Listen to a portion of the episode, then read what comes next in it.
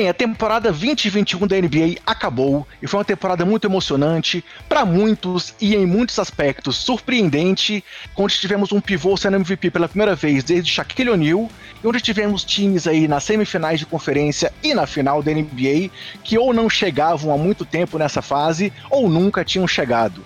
Então a temporada acabou de uma forma muito legal, título do Bucks, prêmio de MVP pro Yannis. E agora vamos passar por isso tudo numa live super especial com três convidados mais do que especiais. Quer saber tudo então e relembrar tudo da temporada 2021 da NBA? Chega mais, eu tenho certeza que você vai curtir essa live do Basqueteiros. Roda a vinheta aí, galera!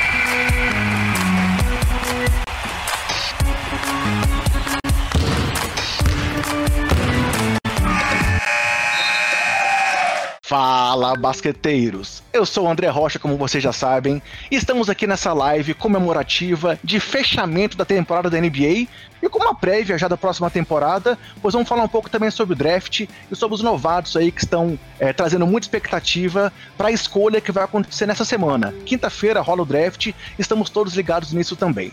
Mas para começar essa conversa, eu vou passar aqui para vocês os nossos convidados de hoje. Apresentar as três pessoas que toparam esse convite, estão aqui hoje para dividir todo o seu conhecimento de NBA comigo e com todos os basqueteiros que nos acompanham. E para começar, eu quero apresentar Drica Evarilha, do NBA das Minas. A Drica já está aqui com a gente mais uma vez, é muito legal ter você de novo aqui, Drica. Bem-vinda e obrigado por topar o convite de fazer essa live aqui comigo hoje. Obrigada, André. É sempre uma honra é, dividir uh, lives e podcasts com você e com esse time que está aqui, né? Apesar de ter um aí que a gente anda, né, sempre se. Uma rusga, eu diria, mas tudo bem, eu também gosto de, de dividir aí o espaço com ele. Eu espero que a gente termine essa live alfinetadas, o que eu acho pouco provável, mas ok. É sempre uma honra. Obrigada pelo convite. Valeu, Drica. Obrigado. E seguindo então aqui com os próximos convidados, vamos seguir aqui no sentido horário. E eu acho que esse aí que já, já levou um alfinetado para os basqueteiros, cara. Salve André, bom dia, boa noite aí para todo mundo que está nos ouvindo, menos para algumas. É, cara, muito obrigado aí de novo pelo convite, né? Muito bom falar de basquete com você aqui.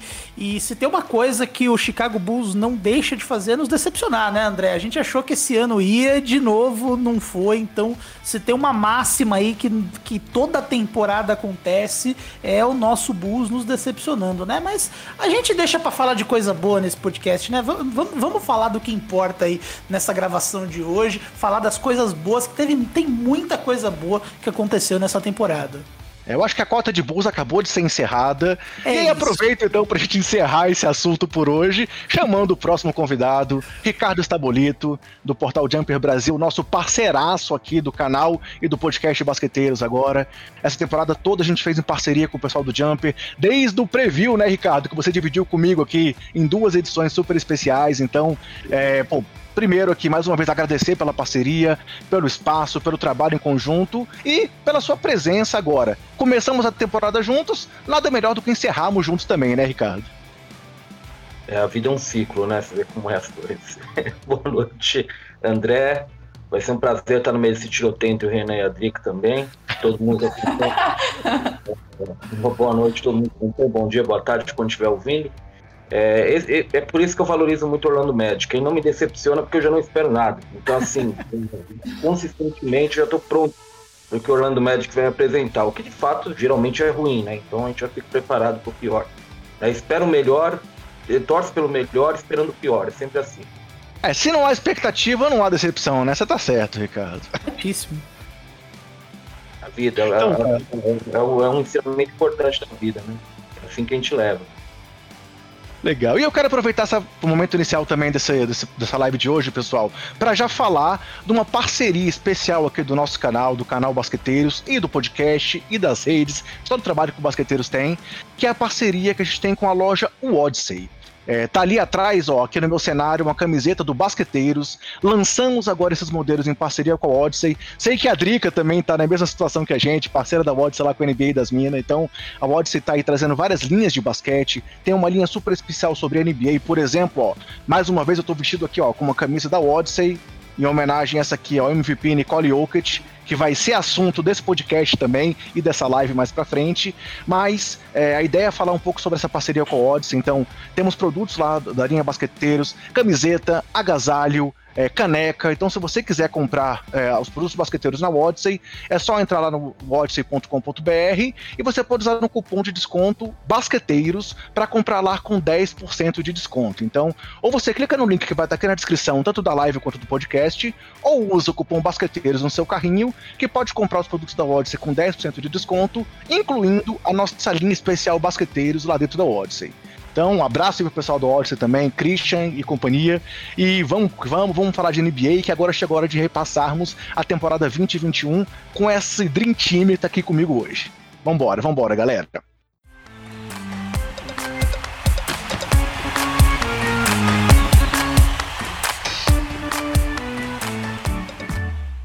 Bem, eu vou começar então fazendo uma pergunta, já que eu comentei é, que no começo da temporada eu fiz um preview junto com o Ricardo. Drica e Renan, fiquem à vontade para participar se quiserem complementar alguma das situações que eu vou levantar, tá? Sempre que eu fizer a pergunta para um dos outros, se quiserem complementar, fiquem todos à vontade. Mas, Ricardo, começando então lá com o nosso antigo preview. Eu acho que muita gente já recebia aqui uma cutucada também na nossa pré-live, quando eu disse que todos, mas muita gente previa uma final da NBA entre Lakers e Nets, né? A gente falou muito da, da temporada das grandes duplas na NBA. Víamos aí o Kevin Durant, enfim, estreando pelo Brooklyn Nets. Kyrie Irving voltando completo. Na época ainda não tinha James Harden. E víamos o Lakers vindo aí em busca de um bicampeonato e com muita força na Conferência Oeste, né? Mas não foi isso que aconteceu. Podemos dizer que a temporada dos dois times teve um pouco de decepção? Ou é muito forte falar isso, Ricardo? Bem, decepção tem, porque a gente está esperando título. Então, assim, está esperando final. Então, assim, é difícil falar que não tem. A grande questão é o que levou à decepção. Aí, aí você tem que refletir, tem que entender o, o, contexto. Embora, como eu diga sempre, como a história paga contexto. Então, assim, daqui cinco anos, quando perguntarem pra gente a temporada do Lakers, é que faz todo mundo falar, não, foi uma baita decepção e tal. A gente nem não lembrar de quem se machucou, quem estava lesionado, que o Anthony Davis voltou no jogo jogo 6 é absolutamente fora de, de, de forma, coisa trágica, né, para jogar poucos minutos. É, mas assim, no geral, é, é, é, difícil você dizer que não é uma decepção, porque você tem expectativa. É aquela história do Orlando Magic comigo, não tem expectativa, então não há decepção. É, agora, é, é, é, o que a gente vai falar mais para frente. Os motivos para isso são. Eles não, não, são meramente técnicos, né? É só quadra que pesa nessa história. Então é, é bem nessa linha. Você tem que saber entender também o que é a decepção. E assim, até indo a, a um outro nível, é, Milwaukee é um time que a gente não se surpreende. Por, por tá, se você chegar para mim e falar, só Milwaukee vai ser o, o representante do leste na decisão. Falei, é, tá ok, eu acho que, eu, acho que dá para dá pra ver isso com alguma racionalidade. Phoenix no Oeste é, é, um pouco mais ousado, era uma aposta um pouco mais ousada, assim, não é também um, um hecatombe, mas era uma aposta consideravelmente mais ousada que o Lakers. Mas se assim, consolidando no decorrer da temporada, né, Ricardo? Foi uma aposta que ela foi se consolidando pelo que o próprio time demonstrou e foi ganhando mérito para poder ir galgando cada um desses degraus, né? Lógico, é, assim, vai, vai crescendo, é um crescendo ao longo da temporada. Se o Utah também, né, tem vários times que foram crescendo ao longo da temporada e foram se estabilizando, foram se estabelecendo. Mas é, em, em, geral, é isso que faz a temporada também na NBA. A gente assiste 72 jogos nesse caso, né? Mais playoffs, porque vai ter uma surpresa, porque a gente não vai chegar no primeiro dia da temporada e vai cravar quem são os dois finalistas. Então é sobre, é, é sobre a jornada e não o final, né? Bons filmes são sobre a jornada e não o final. Você disse várias vezes, porque não, não, não importa o que você sabe do final, o que importa é a jornada que te leva até lá. Então, na temporada da NBA tem que ser assim. Se a gente aguentou assistir quase 100 jogos de cara de, de, de, do time campeão, no caso do Bucks, é porque a, a, a, jornada fez, ela teve mais efeito, particularmente o resultado final, né? Trica, aproveitando então que era nosso comentário aqui antes da live começar, é, eu comentei sobre o Lakers e o Nets como favoritos, e você falou que não, nem todos apostavam nos dois times. Então, claro, eu acho que a sua aposta era um pouco, meio, é um pouco óbvia para quem te conhece aqui, quem você vai comentar. Mas vamos lá. Quem, que outros favoritos eram vistos antes da temporada começar, acabaram não alcançando o resultado esperado nesses playoffs, sendo superados por Bucks e por Phoenix Suns, que foram os finalistas. E quem você esperava que poderia ter chegado mais longe? Por que não chegou? E qual o seu sentimento em relação a essa equipe que não chegou onde poderia ter chegado? Bom. Primeiro que eu disse que não ia dar Lakers, porque não ia dar dois anos seguidos esse time. Eu não vou falar o palavrão aqui, vou tentar manter o respeito aí com os jovens que estão assistindo e escutando, né, depois. E o Nets, eu, eu fui chamada de louca várias vezes porque eu disse que não chegaria na final, como não chegou. É, embora no, na próxima temporada daí já fique um pouquinho mais complicado de, de dizer que não vai chegar, né? Mas tudo bem, vamos lá. Com relação aos times que não decepcionaram, mas talvez eu esperasse mais, é, eu acho que do lado do leste, o Philadelphia.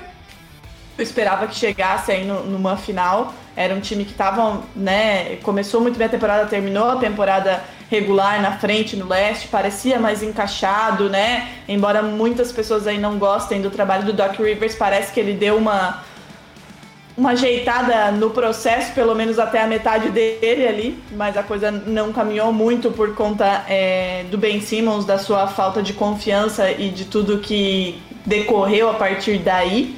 O Miami Heat eu esperava mais também, é, porque é um time que manteve a sua base da temporada passada, né? Uma temporada que aí sim a gente não esperava muito dele. Ele chegou na final da NBA, mas chegou com muita consistência e manteve essas peças, né? O Butler, o Adebayo, o próprio Tyler Hero, que eu amaldiçoei e nunca mais vai jogar como jogou contra o Celtics.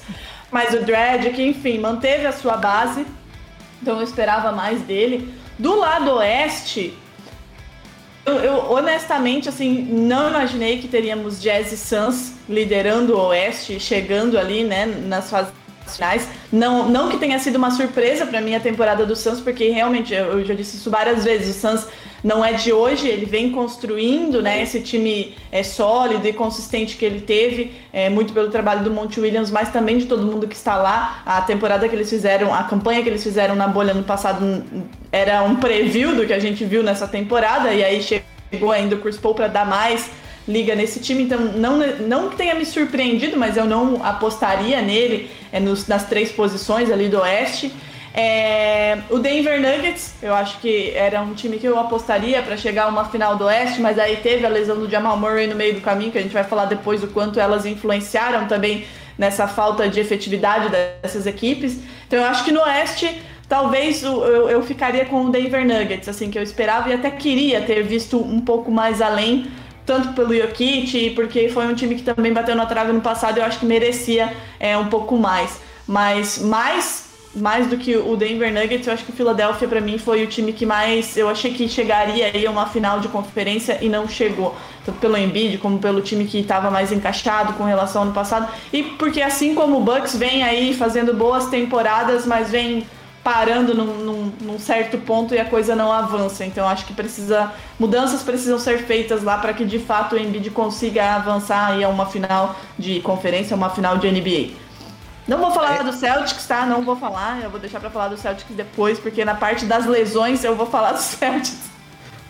Não, tranquilo, mas ó, então deixa eu falar assim, eu apostava no Celtics como favorito na temporada também, é o segundo ano que eu fico achando que vai dar Lakers e Celtics na final. Achei que esse ano ia ter os dois times você quer, você 17 quer títulos se enfrentando. O André quer me matar. Denúncia! O André quer na Drica Varini, porque uma final Lakers e Celtics, rapaz, não sei como se eu não torcedor, não. Como não torcedor desses times, eu acho que pra, seria o ideal para todo mundo, né? A não ser que seu próprio time estivesse na final, eu acho que seria uma coisa muito interessante de se ver. Então, é claro, eu, eu, o, o Nets era um favorito desde o começo, eu acho que não dava para descartá-lo. Philadelphia, como você colocou, mas eu colocava o Boston nessa briga sim. É, até talvez um pouco, um pouco acima aí do, do próprio time do Miami. Eu achava que o Boston tinha um, time, um espaço de crescimento maior. Achava que o time do Miami surpreendeu muito no ano passado. E esse ano eu não sabia se eles iam conseguir manter o ritmo. Mas eu esperava. Então, já, depois a gente aprofunda melhor. Depois a gente pode explorar mais o assunto. ó. Mas tem um comentário para você aqui, ó. O Marquinhos falou que ele só vai continuar na live se você tiver de Lakers, tá vendo? Postou Tchau, a foto, fez Tchau, sucesso. Marquinhos. Tchau, Marquinhos. Fez sucesso a foto, então o pessoal tá querendo ver de novo. Olha, eu vou dizer Teve que, que pagar um... a promessa. Foi um momento, assim, um dos momentos mais difíceis da minha longa vida, das minhas três décadas de vida aí, foi um momento complicado. Ainda bem que assim, eu tirei praticamente no meio do parque a camisa e botei do Celtics para dar aquela, né, pra dar uma enfim, desintoxicada, assim, mas fazer o quê, né? Promessa é dívida, 20 mil seguidores a gente paga, né? Mas eu falei já para as meninas e para cada, cada criatura que tá comentando, inclusive pro Renan Honk, que está aqui. Eu sou de escorpião, eu sou rancorosa, vingança é um prato que se come frio, né? Calma, gente, vai chegar. A hora de vocês vai chegar. Ó, e o nosso amigo Léo Paglione aí dos Splash Brothers também falou que ficou feliz que você assumiu seu verdadeiro time, ó.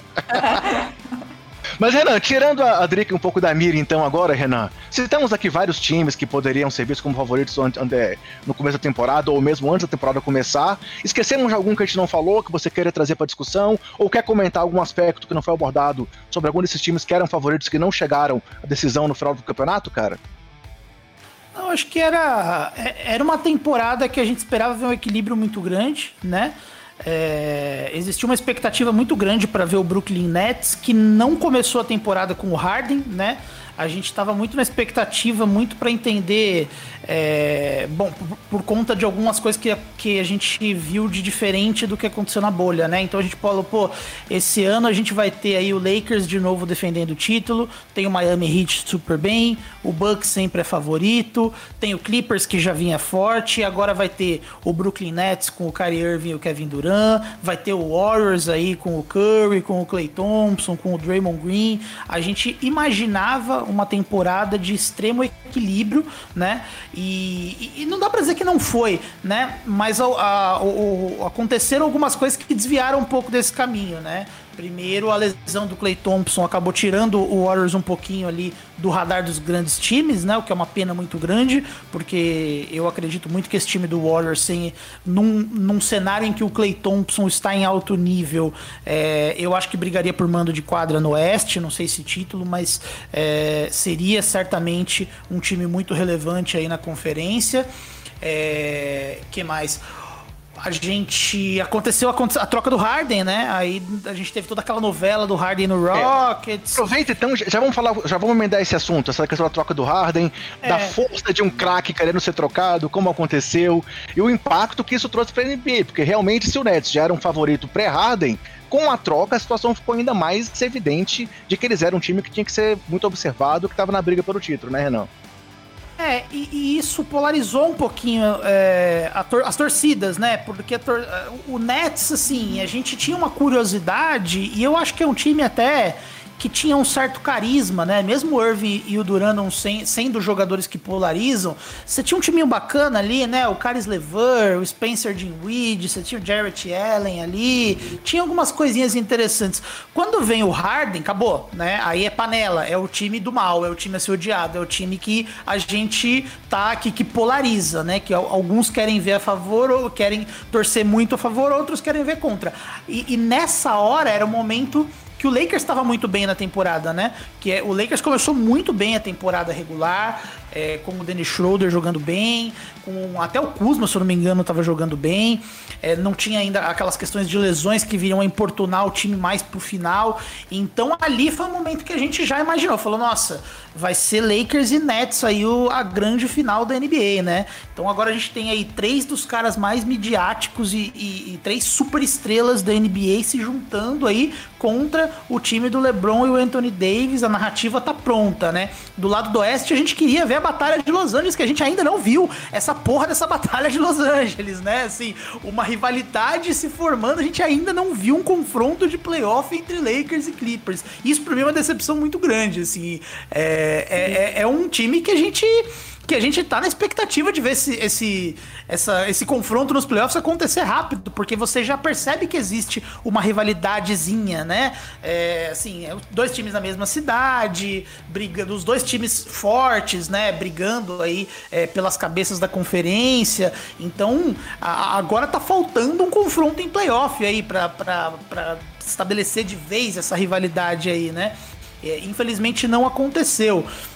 Concordo com o que o Ricardo falou, assim, não é um absurdo imaginar o Bucks, é, não era um absurdo imaginar o Bucks indo longe, né? Conseguiram o Drew Holiday, teve até aquela situação do, do Bogdanovich, né? Que acabou não dando certo.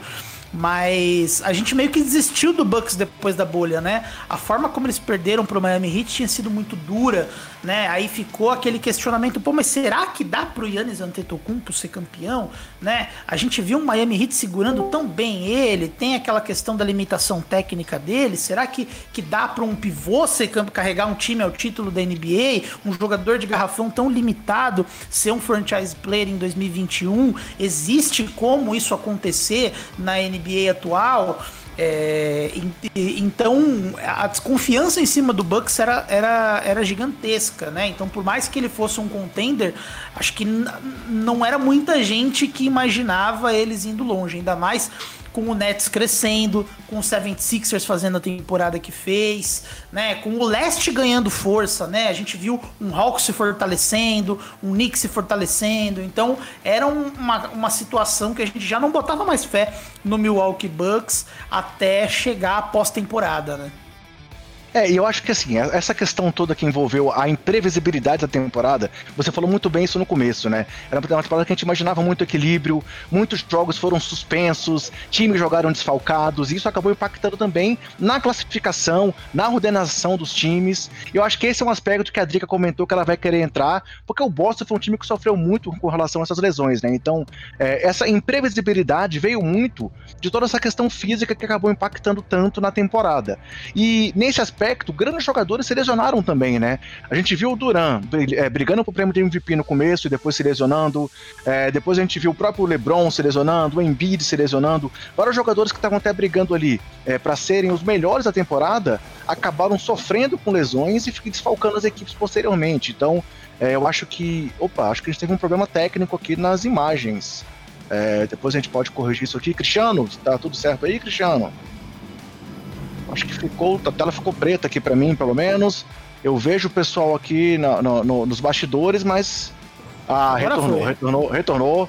Então, seguindo aqui o comentário, é, a, gente, a gente teve essa questão da imprevisibilidade pelas lesões e pelas questões envolvendo os jogadores sendo, suspe é, sendo desfalcando as equipes pela Covid, né?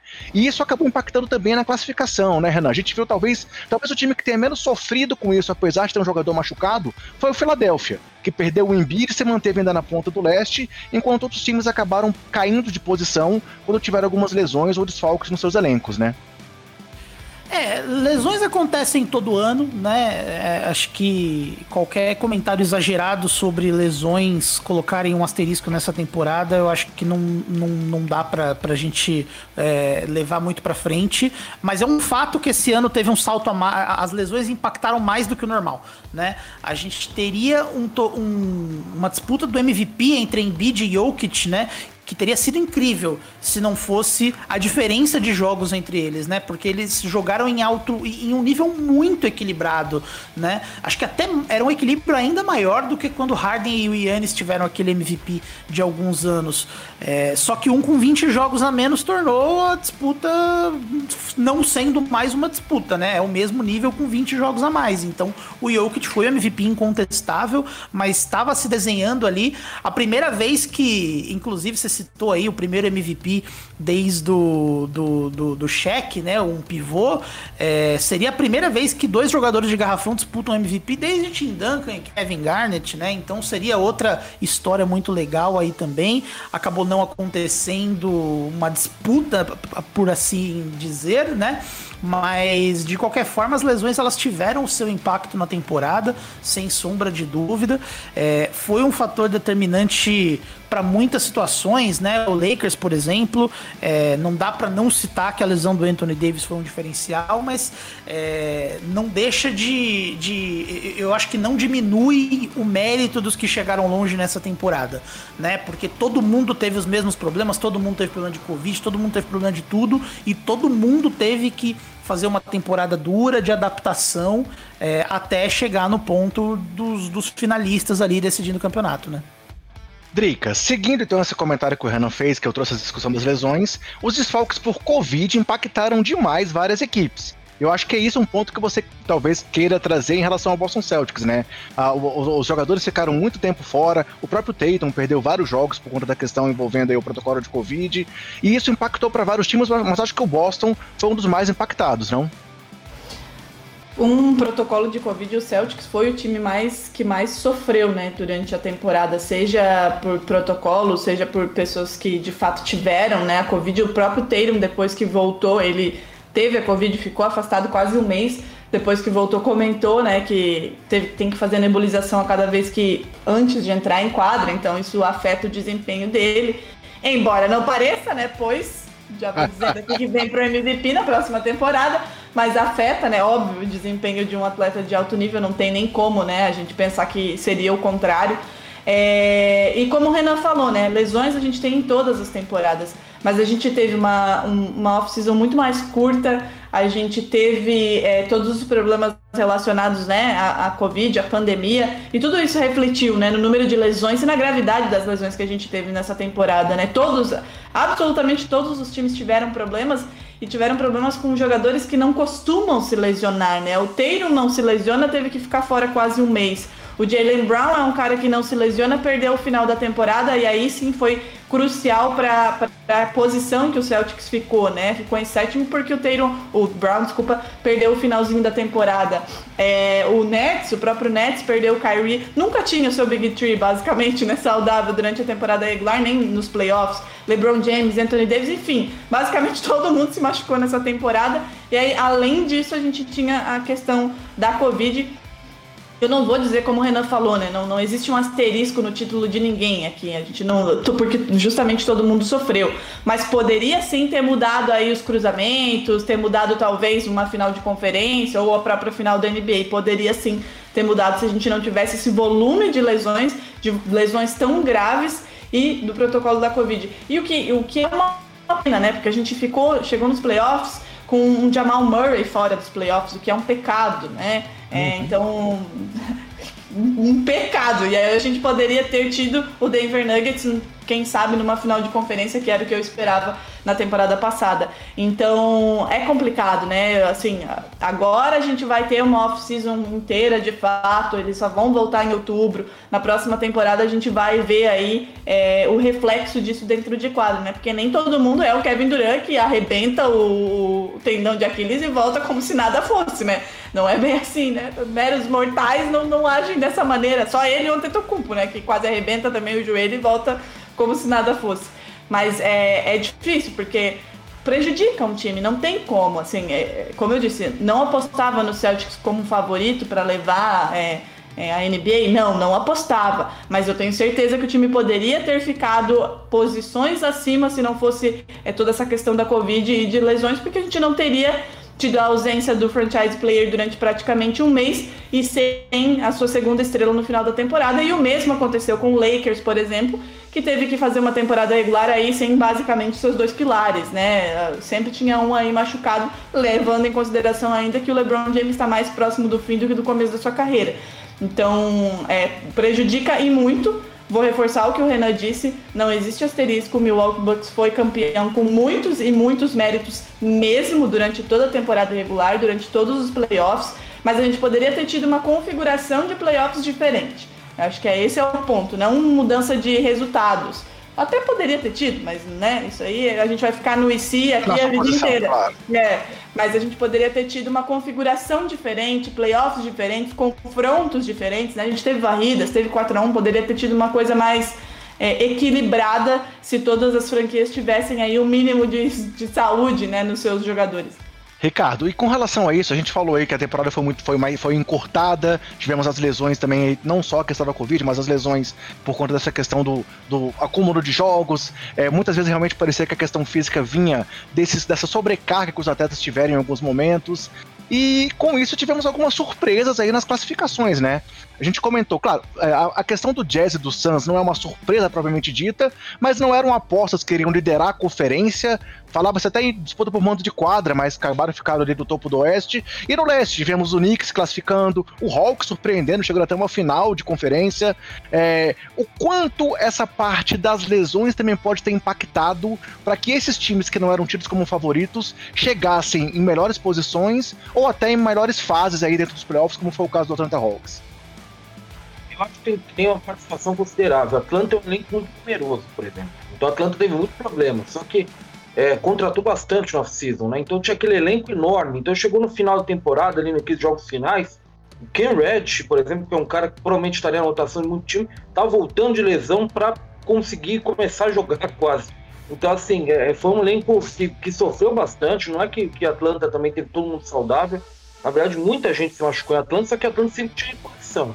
E tem times que não tem, mesmo times que estão lá em cima. O Utah, por exemplo, é um time que, se você analisar bem, é um time com pouca reposição. É que a reposição deles é versátil. Joe Ingles, por exemplo, é um cara que você joga em quatro posições e tampa o buraco. Então, é uma, é uma reposição mais versátil do que numerosa, por exemplo. É, eu, eu, acho que você tem um time, particularmente, que, que assim, não vou dizer que o resultado, como, como a Adri, que o Renan falou, não vou dizer que o resultado ele, ele passa por porque todo mundo foi caindo e ele ficou de pé, mas Phoenix é um time que não sofreu né, praticamente com lesão e, e, e, Covid. Foi um time que passou bem batido, né? Ele, ele saiu muito bem nesse sentido e eu acho que você tem que considerar que isso no final pesou. É um time que, que sofreu muito, muito, muito menos do que a maioria dos outros times. Então, assim, é, é algo que, que, você tem que pesar, porque a, a, a, temporada da NBA ela sempre é uma maratona, não adianta. 82 jogos, mais playoffs, é uma maratona, não adianta. O, norte-americano tem a ideia do last man standing na competição, né? Quem acaba de pé é o vencedor. Numa temporada da NBA, quem acaba de pé mesmo, porque com 100 jogos para jogar, é quem realmente sobrevive que, que geralmente ganha. Mas assim, o que eles fizeram com essa temporada, que não foi só uma temporada encurtada, foi uma temporada espremida, né? Tiraram uhum. 10 jogos em um mês e pouco de temporada. Então, assim, comprimiu jogos, né? Na verdade. Então, eu quero uma maratona, eu, eu, falei isso lá no início da temporada, que era uma maratona, na verdade, virou um massacre, na verdade, né? A gente ia ver quem quer sobreviver no final. É, o Bucks foi campeão, mas o Bucks, Bucks perdeu dois vitinhos nos playoffs, por exemplo. Né, soube se, se né, restabeleceu. O Giannis é, teve alguns jogos que perdeu, né? Eu, eu se tivesse a lesão do Giannis, a gente estava falando, eu teria amputado a perna. Só que o homem, é por isso que ele é o Giannis e eu sou o Ricardo, entendeu? O, o, o homem realmente é, é impressionante. Mas assim, eu, eu diria para você que Phoenix é um time que, se você me dissesse, ó, quem, de quem chegou lá no final, quem que você diria, ó, lesão ajudou, eh, lesão ajudou entre aspas, assim, ele, ele não sofreu, digamos assim. É que a lesão dos outros ajudou, mas ele conseguiu passar um pouquinho mais ileso. Eu diria que o Suns é, é um grande candidato a esse tipo de, de análise, por exemplo. Mas em geral foi um massacre, foi uma desse calendário aí é um negócio absurdo que fizeram e, e as lesões só vêm a comprovar o que aconteceu, né? Todo mundo foi caindo, caindo. Teve Covid além disso, né? Protocolo de, de, de saúde e segurança, nem se fala. Foi uma temporada que realmente é, nunca, nunca fez tanto é, sentido a história, do, a história do Last Man Stand, porque quem sobreviveu de fato foi quem chegou. Renan, agora passando para uma outra fase da temporada, é, já passamos um pouco sobre as lesões, vamos falar isso ainda, ainda é, relacionado aos playoffs, mas a gente teve também, talvez, a consolidação do formato do play-in nessa temporada, né?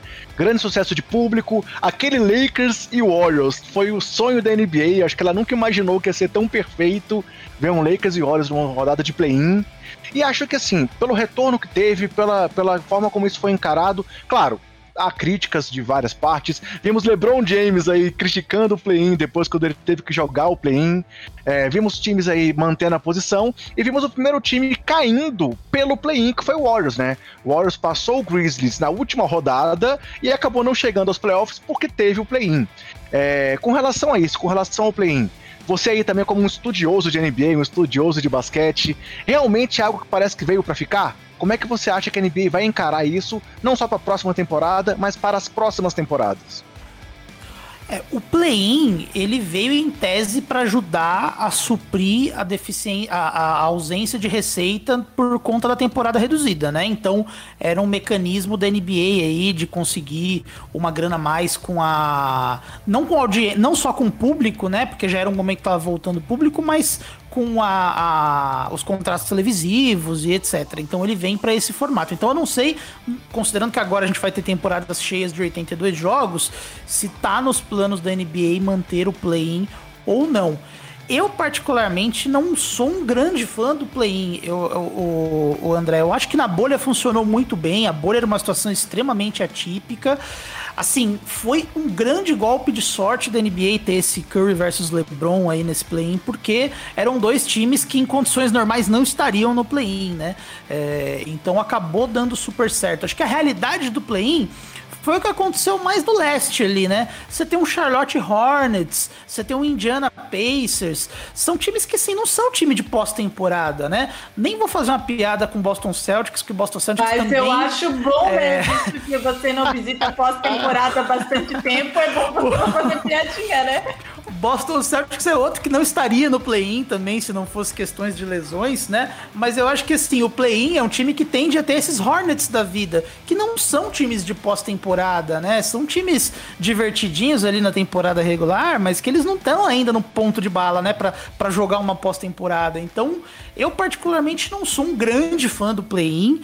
É, numa temporada cheia, honestamente, eu preferiria ver uma temporada sem o play-in. Mas eu acho que é muito uma questão de, de gosto, assim, de, de gosto pessoal, né? Acho que eu vi bastante gente gostando bastante do play-in. Eu acho que de fato um benefício do play-in é que dá um pouco mais de de ânimo no final da temporada regular, né? Aquela, aquele finalzinho de temporada regular que muitas vezes já tá decidido um monte de coisa ali. É, a gente viu ali uma temporada regular um pouco mais agitada no final, né? Teve aquele jogo entre Warriors e Grizzlies antes do play-in é, para definir quem, quem ficava em oitavo, quem ficava em nono, né? Então é, tiveram algumas coisas interessantes no final da temporada regular por conta do play-in. Agora eu ainda acho que você põe gente demais na pós-temporada, gente que não tá em nível de jogar pós-temporada. Eu prefiro uma temporada sem play-in. Mas eu acredito que foi um sucesso comercial, viu, André? Eu chutaria que a NBA vai dar um jeito de manter o play-in aí para os próximos anos. Drica, sobre esse aspecto que o Renan trouxe aí de ser um, um, uma coisa que vai trazer mais emoção pro final, os times tentando realmente brigar ainda por alguma coisa e tentando trazer até ali talvez um, um equilíbrio maior naquele final de temporada onde o pessoal tá fora. Você acha que isso também contribuiu? Ou o aspecto comercial talvez tenha sido o ponto principal que a NBA vai analisar para manutenção ou não desse projeto, desse formato do play-in nos próximos anos? A NBA certamente só leva em consideração o aspecto comercial, né? Ela quer mais jogos, ela quer mais pessoas assistindo, ela quer mais pessoas consumindo e agora na próxima temporada indo às arenas, né? Coisa que a gente não tinha, por exemplo, na temporada passada, nessa a gente já teve. Já anunciou que vai manter o play-in, né, para a próxima temporada. Então, para ela é puramente comercial. Agora, eu, assim como o Renan, eu não gosto muito, principalmente do formato do play-in que a gente teve nessa temporada na bolha foi diferente, né? Tinha ali um, um corte, né? Um, um, limite de diferença entre um time e outro para ir ou não para o play-in. Esse ano fechou ali, vai todo mundo, não interessa se o sétimo tem 10 vitórias a mais ou não, vai para o play-in. Eu acho que fica muito desigual você limitar é, toda uma temporada a uma ou duas partidas. É, é, é difícil, né? Para quem está disputando. Para quem está assistindo, ótimo, mas mais uma disputa, parece mata-mata de Libertadores e vida que segue. Mas para quem fez uma temporada inteira, conseguiu uma campanha de, sei lá, 7, 8, 9 vitórias a mais e limita toda a sua temporada a uma ou duas, um ou dois jogos, é muito injusto. Eu não gosto desse sistema que foi implantado nessa temporada. Mas vai continuar. E, e honestamente, assim, eu acho que realmente vai continuar. Até porque a NBA já está estudando várias outras fórmulas, né? Pequenos campeonatos no meio da temporada, tudo isso para tentar aumentar a sua receita, né? E, e, a partir do momento que ela vê que dá resultado financeiramente, ela vai manter, né? Eu não gosto muito também, vou, vou ser bem honesta, menos ainda do que foi adotado nesse ano, porque eu acho que fica realmente muito injusto. Ricardo, com relação a essa questão aí dessa injustiça, como eu comentei, o Warriors teria ido para os playoffs se não fosse o play-in, né? E aí vimos aí o Curry com uma temporada absurda, terceiro na corrida para MVP. Já conversamos aqui sobre a questão do Jokic e do Embiid terem disputado esse prêmio ali, talvez com uma maior qualidade se tivesse o mesmo número de jogos, mas o Curry acabou também entrando nessa briga, jogou demais, quebrou milhares de recordes, fez uma temporada absurda. Temos um vídeo aqui no canal onde eu defendi inclusive o Curry MVP, é, trazendo números que mostravam porque ele estava assim na briga. Não defendi que ele tinha que ter, ser o vencedor, mas justificando por que, que ele estava realmente na briga, tudo que ele fez na temporada, e acabou que ele não foi para os playoffs porque teve o play-in. Você também acha que essa questão da justiça é um ponto aí que a NBA deveria considerar um pouco mais no play-in? Ou eles querem realmente, além da parte financeira, é ver essa briga, ver essa emoção e ver essa imprevisibilidade reinando aí na hora de fechar as últimas vagas dos playoffs? Opa, tá no mute, Ricardo. Tá no mudo, bonito. Sempre tem que acontecer com alguém, né? Exatamente. Eu, eu, eu, eu, até já digo de, de nada para agradecer de vocês, porque alguém tem que fazer esse papel e eu me prestei a é, é, é, com, com todo respeito quem está vendo, eu acho que tá ceia andando para a NBA para ser justa. Eu acho que eles querem mesmo o dinheiro no bolso. Nesse caso aí, eu acho que é, que é bem nessa linha. Você, André, você não fez um bom trabalho especificamente nessa questão trazendo os convidados, porque eu acho que a, a, minha análise geral sobre o play-in é o complemento do que o Renan disse com a Drica. Eu acho que é, o, o Renan, sinto muito, realmente tem, tem que tentar fazer uma sondagem melhor antes para ver se consegue uma, uma discussão. Porque eu, eu vou concordar em 100% com eles. Eu acho que, como, como o Renan disse, eu acho que banaliza a competição, acho que você coloca muita gente. A, NBA já leva mais de metade dos times playoff, gente, depois de 82 jogos. Então, assim, você coloca mais oito lá, não, mais quatro lá, na verdade, né? Que quatro estariam lá de qualquer forma. É complicado é muito banalizado, eu acho, competição como um todo, no fim das contas, e como a Drica disse, eu acho que assim, eu não tenho problema com, até eu não tenho tanto problema com o formato da bolha, que você dá dois jogos e que você dá chance de só vencer um jogo para o time que fez a melhor campanha, mas especificamente que foi feita essa temporada, é realmente cruel. Embora, se você analisar a classificação, a NBA tenha dado sorte nesse sentido, porque, se eu não me engano, as duas conferências foram diferenças muito apertadas entre o oitavo Sim. e o nono. Então, assim, a vitória na, no jogo específico entre oitavo e nono realmente batia a classificação e, e, não ficava tão injusto, principalmente no Oeste, né? No Oeste era, era um jogo a diferença mesmo, então você. Era, tanto que se não tivesse o play-in, o Oeste teria tido um play-in. O último jogo entre Grizzlies e Warriors foi de fato um play-in, teria sido um play-in informal, né? Digamos assim. É, então nem precisava você pensar bem no, no play-in. E concordo que a realidade do play-in em geral não é Lakers e Warriors. É, como o LeBron bem disse antes da temporada, é, ele mesmo disse, né? Eu acho muito legal o play-in para times como Memphis, Sacramento, que chegam oitavo nono mesmo, porque não coloca eles para jogar mais. O problema é quando você é o, é o oitavo e o nono, né? Esse é o grande como aconteceu com o LeBron. É, eu acho que assim, não vai ter Lakers e Warriors todo pro play-in. Eu acho que a realidade do play-in é o que a gente viu no leste, como o Renan disse é um bem insosso, bem fraco. É, só o Celtics realmente fez uma partida sólida, eu acho, de todos os outros. outros ou fizeram verdadeiros é, atropelos contra times que eram mais fracos e que jogavam mal realmente. Acho que só o Celtics e o Wizards são jogo assim, aceitável, digamos assim, um pouco. É, eu, eu, acho que isso é mais a realidade do que aquele Lakers e Warriors, que já era um jogo muito, é, muito aguardado, foi decidido no final.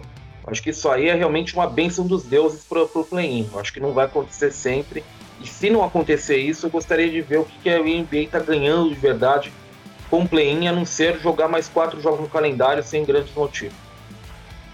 E com relação a essa questão do Warriors ter acabado ficando fora, mesmo após a temporada absurda do Curry, devido ao formato do play-in, o que, que você pode falar pra gente, cara? Eu, eu, eu, como eu disse, eu acho que assim é, é ruim, mas eu acho que nesse especificamente, como a diferença era um jogo, eu acho que não é uma grande justiça, né? Não é uma coisa para cair o mundo. Se fosse dois, três, quatro jogos, eu acho que aí é, é uma sacanagem. É, depois de 72 jogos, você botar o time para decidir uma partida, o destino dele é muito complicado. É, mas mesmo assim, André, assim, a temporada deveria ter 72 jogos. O Warriors terminou com um jogo de vantagem em cima do Grizzlies. Então, mesmo assim, é difícil não falar que é injusto. Né? Você colocou ali um jogo extra ali, né?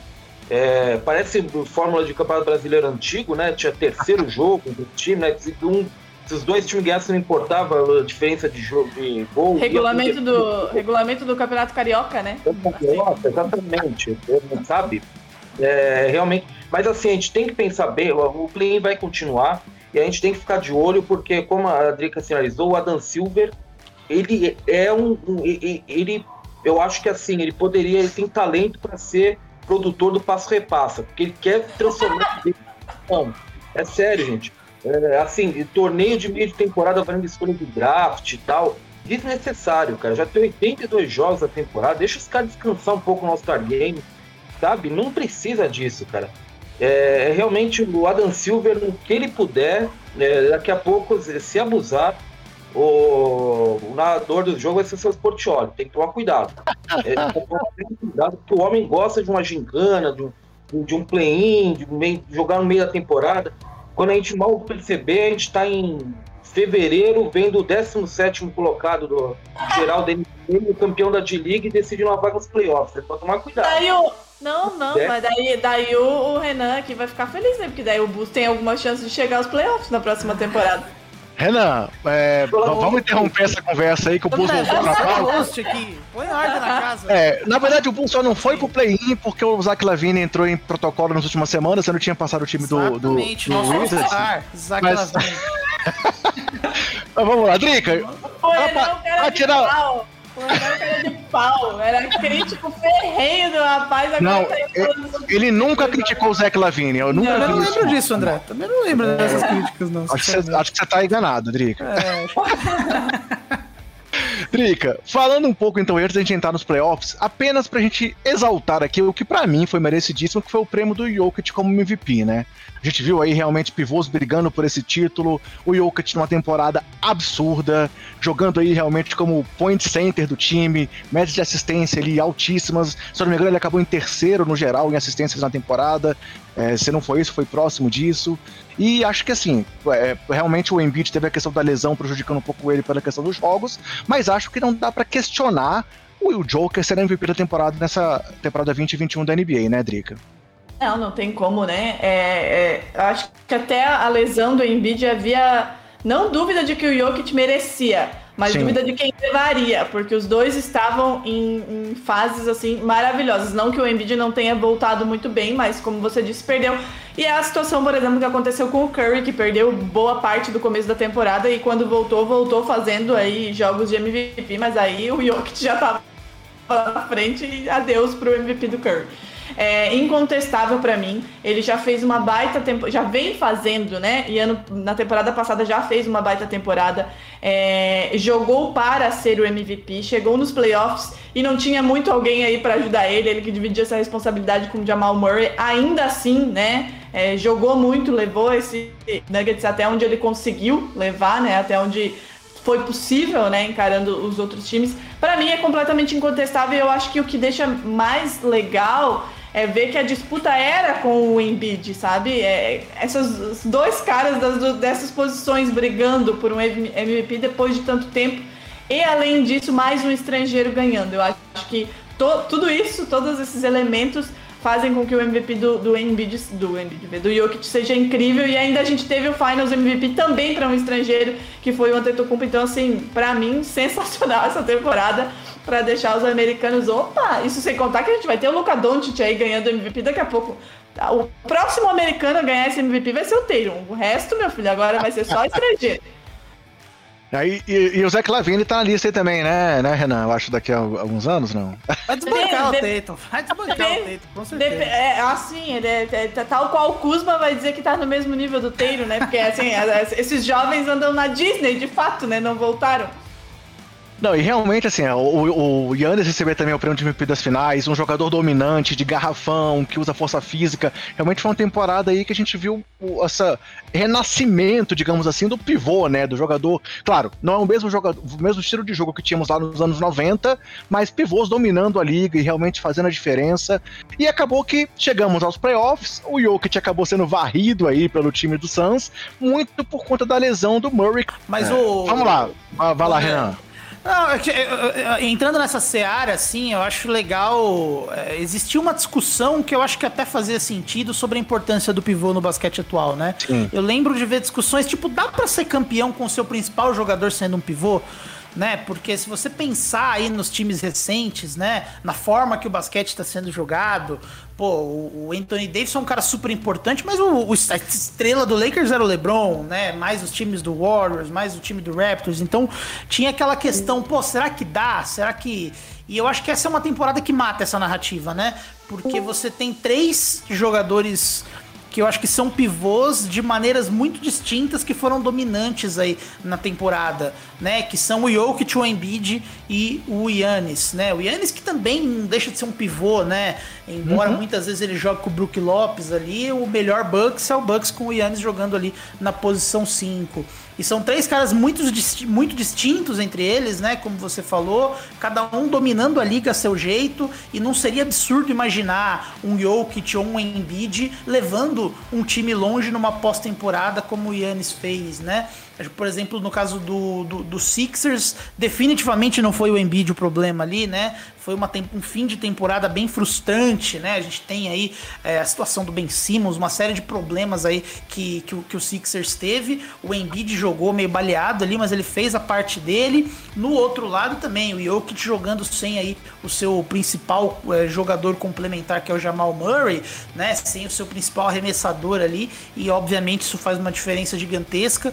Então eu acho que morre a, a narrativa de que não dá mais para ser campeão com pivô, né? Que assim, não é sobre isso né? É verdade que o jogo de hoje ele é diferente, ele tem mais essa lógica do, do positionless basketball, né? O basquete sem posição, uhum. mas é, não dá para se drivar nessa ideia de que ah, eu não vou, eu não acho que vale a pena trocar pelo Yannis Antetokounmpo porque não dá para ser campeão com pivô. Não, cala sua boca, pelo amor de Deus, você tem que dar sua vida para ter um Yannis Antetokounmpo no seu time, né?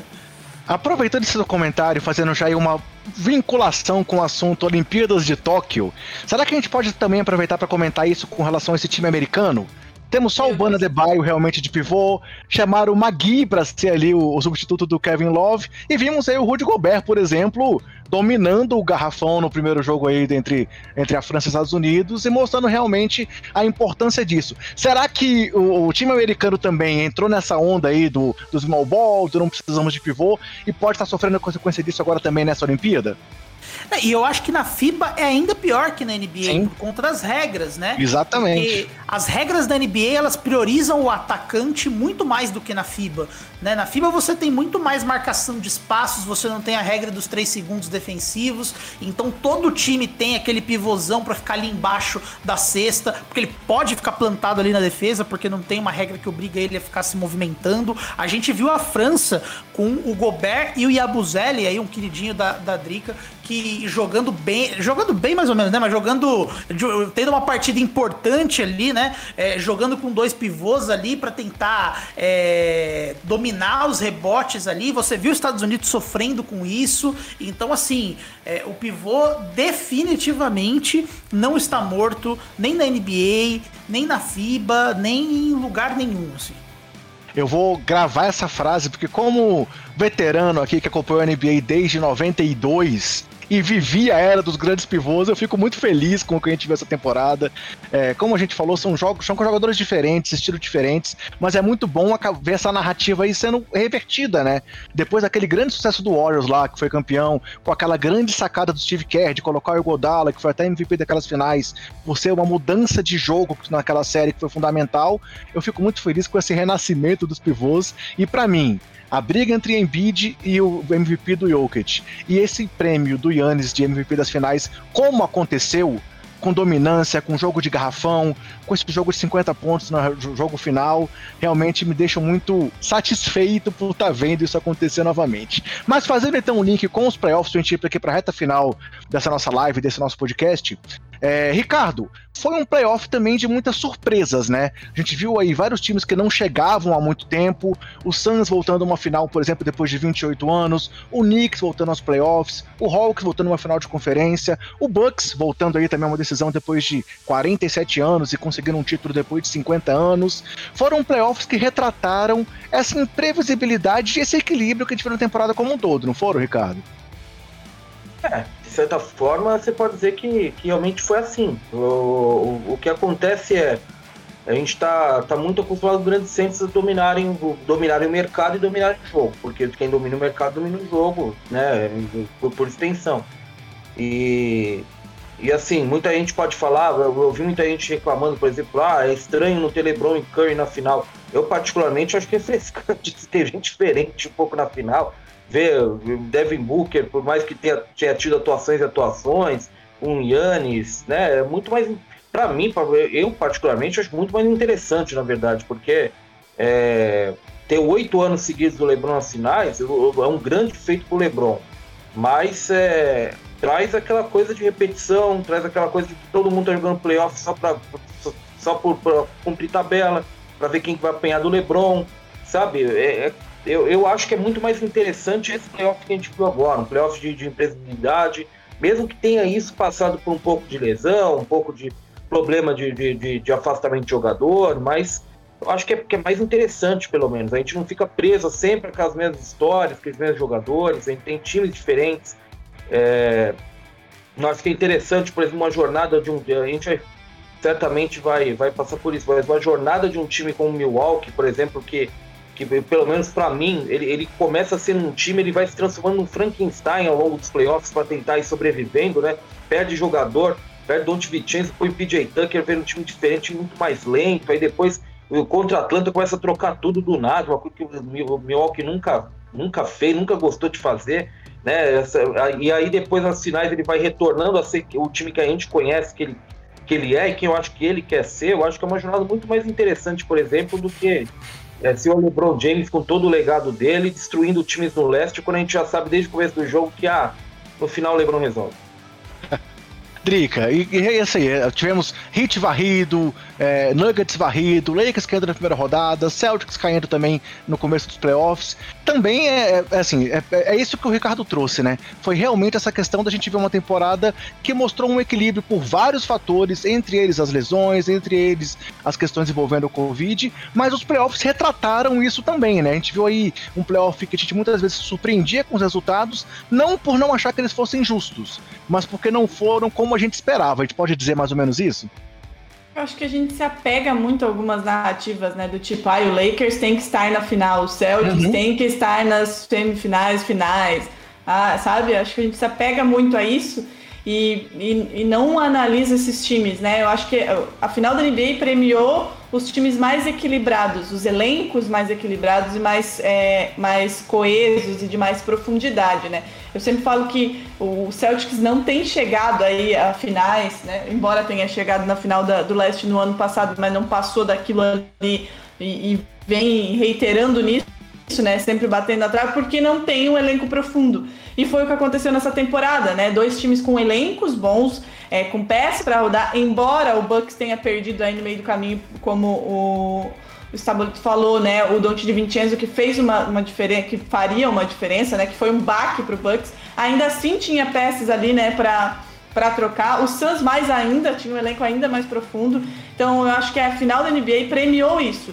Times que se construíram para isso, né, para chegar na final e, e não necessariamente é, times como o Lakers, por exemplo, que apostam em duas grandes estrelas e aí vai remendando do jeito que dá para ver que os dois vão levar até a final. Aconteceu na, na temporada passada, aconteceu porque os, os coadjuvantes cresceram no momento que precisavam crescer, que foram os playoffs, né? Mas também não vai acontecer sempre, né? Não dá para achar, por exemplo, o Celtics que Brown e Tatum vão resolver quando olha pro banco e tem Carson Edwards e Taco Fall, né? Não vai rolar. Então, eu, eu gosto de como foi a temporada nesse sentido, de a gente ter bons elencos e aí proporcionou essa final que a gente viu, sabe? É, de um jogo mais coletivo, embora o Suns tenha abdicado disso, né? Principalmente nos dois últimos jogos, acho que senti falta disso. É, mas um jogo mais coletivo, que a bola rodava mais. Eu acho que foi a síntese, assim, dois bons elencos que construíram, né, franquias que construíram isso, peças para conseguir aí até driblar, né, essa questão de, de lesões e tudo mais.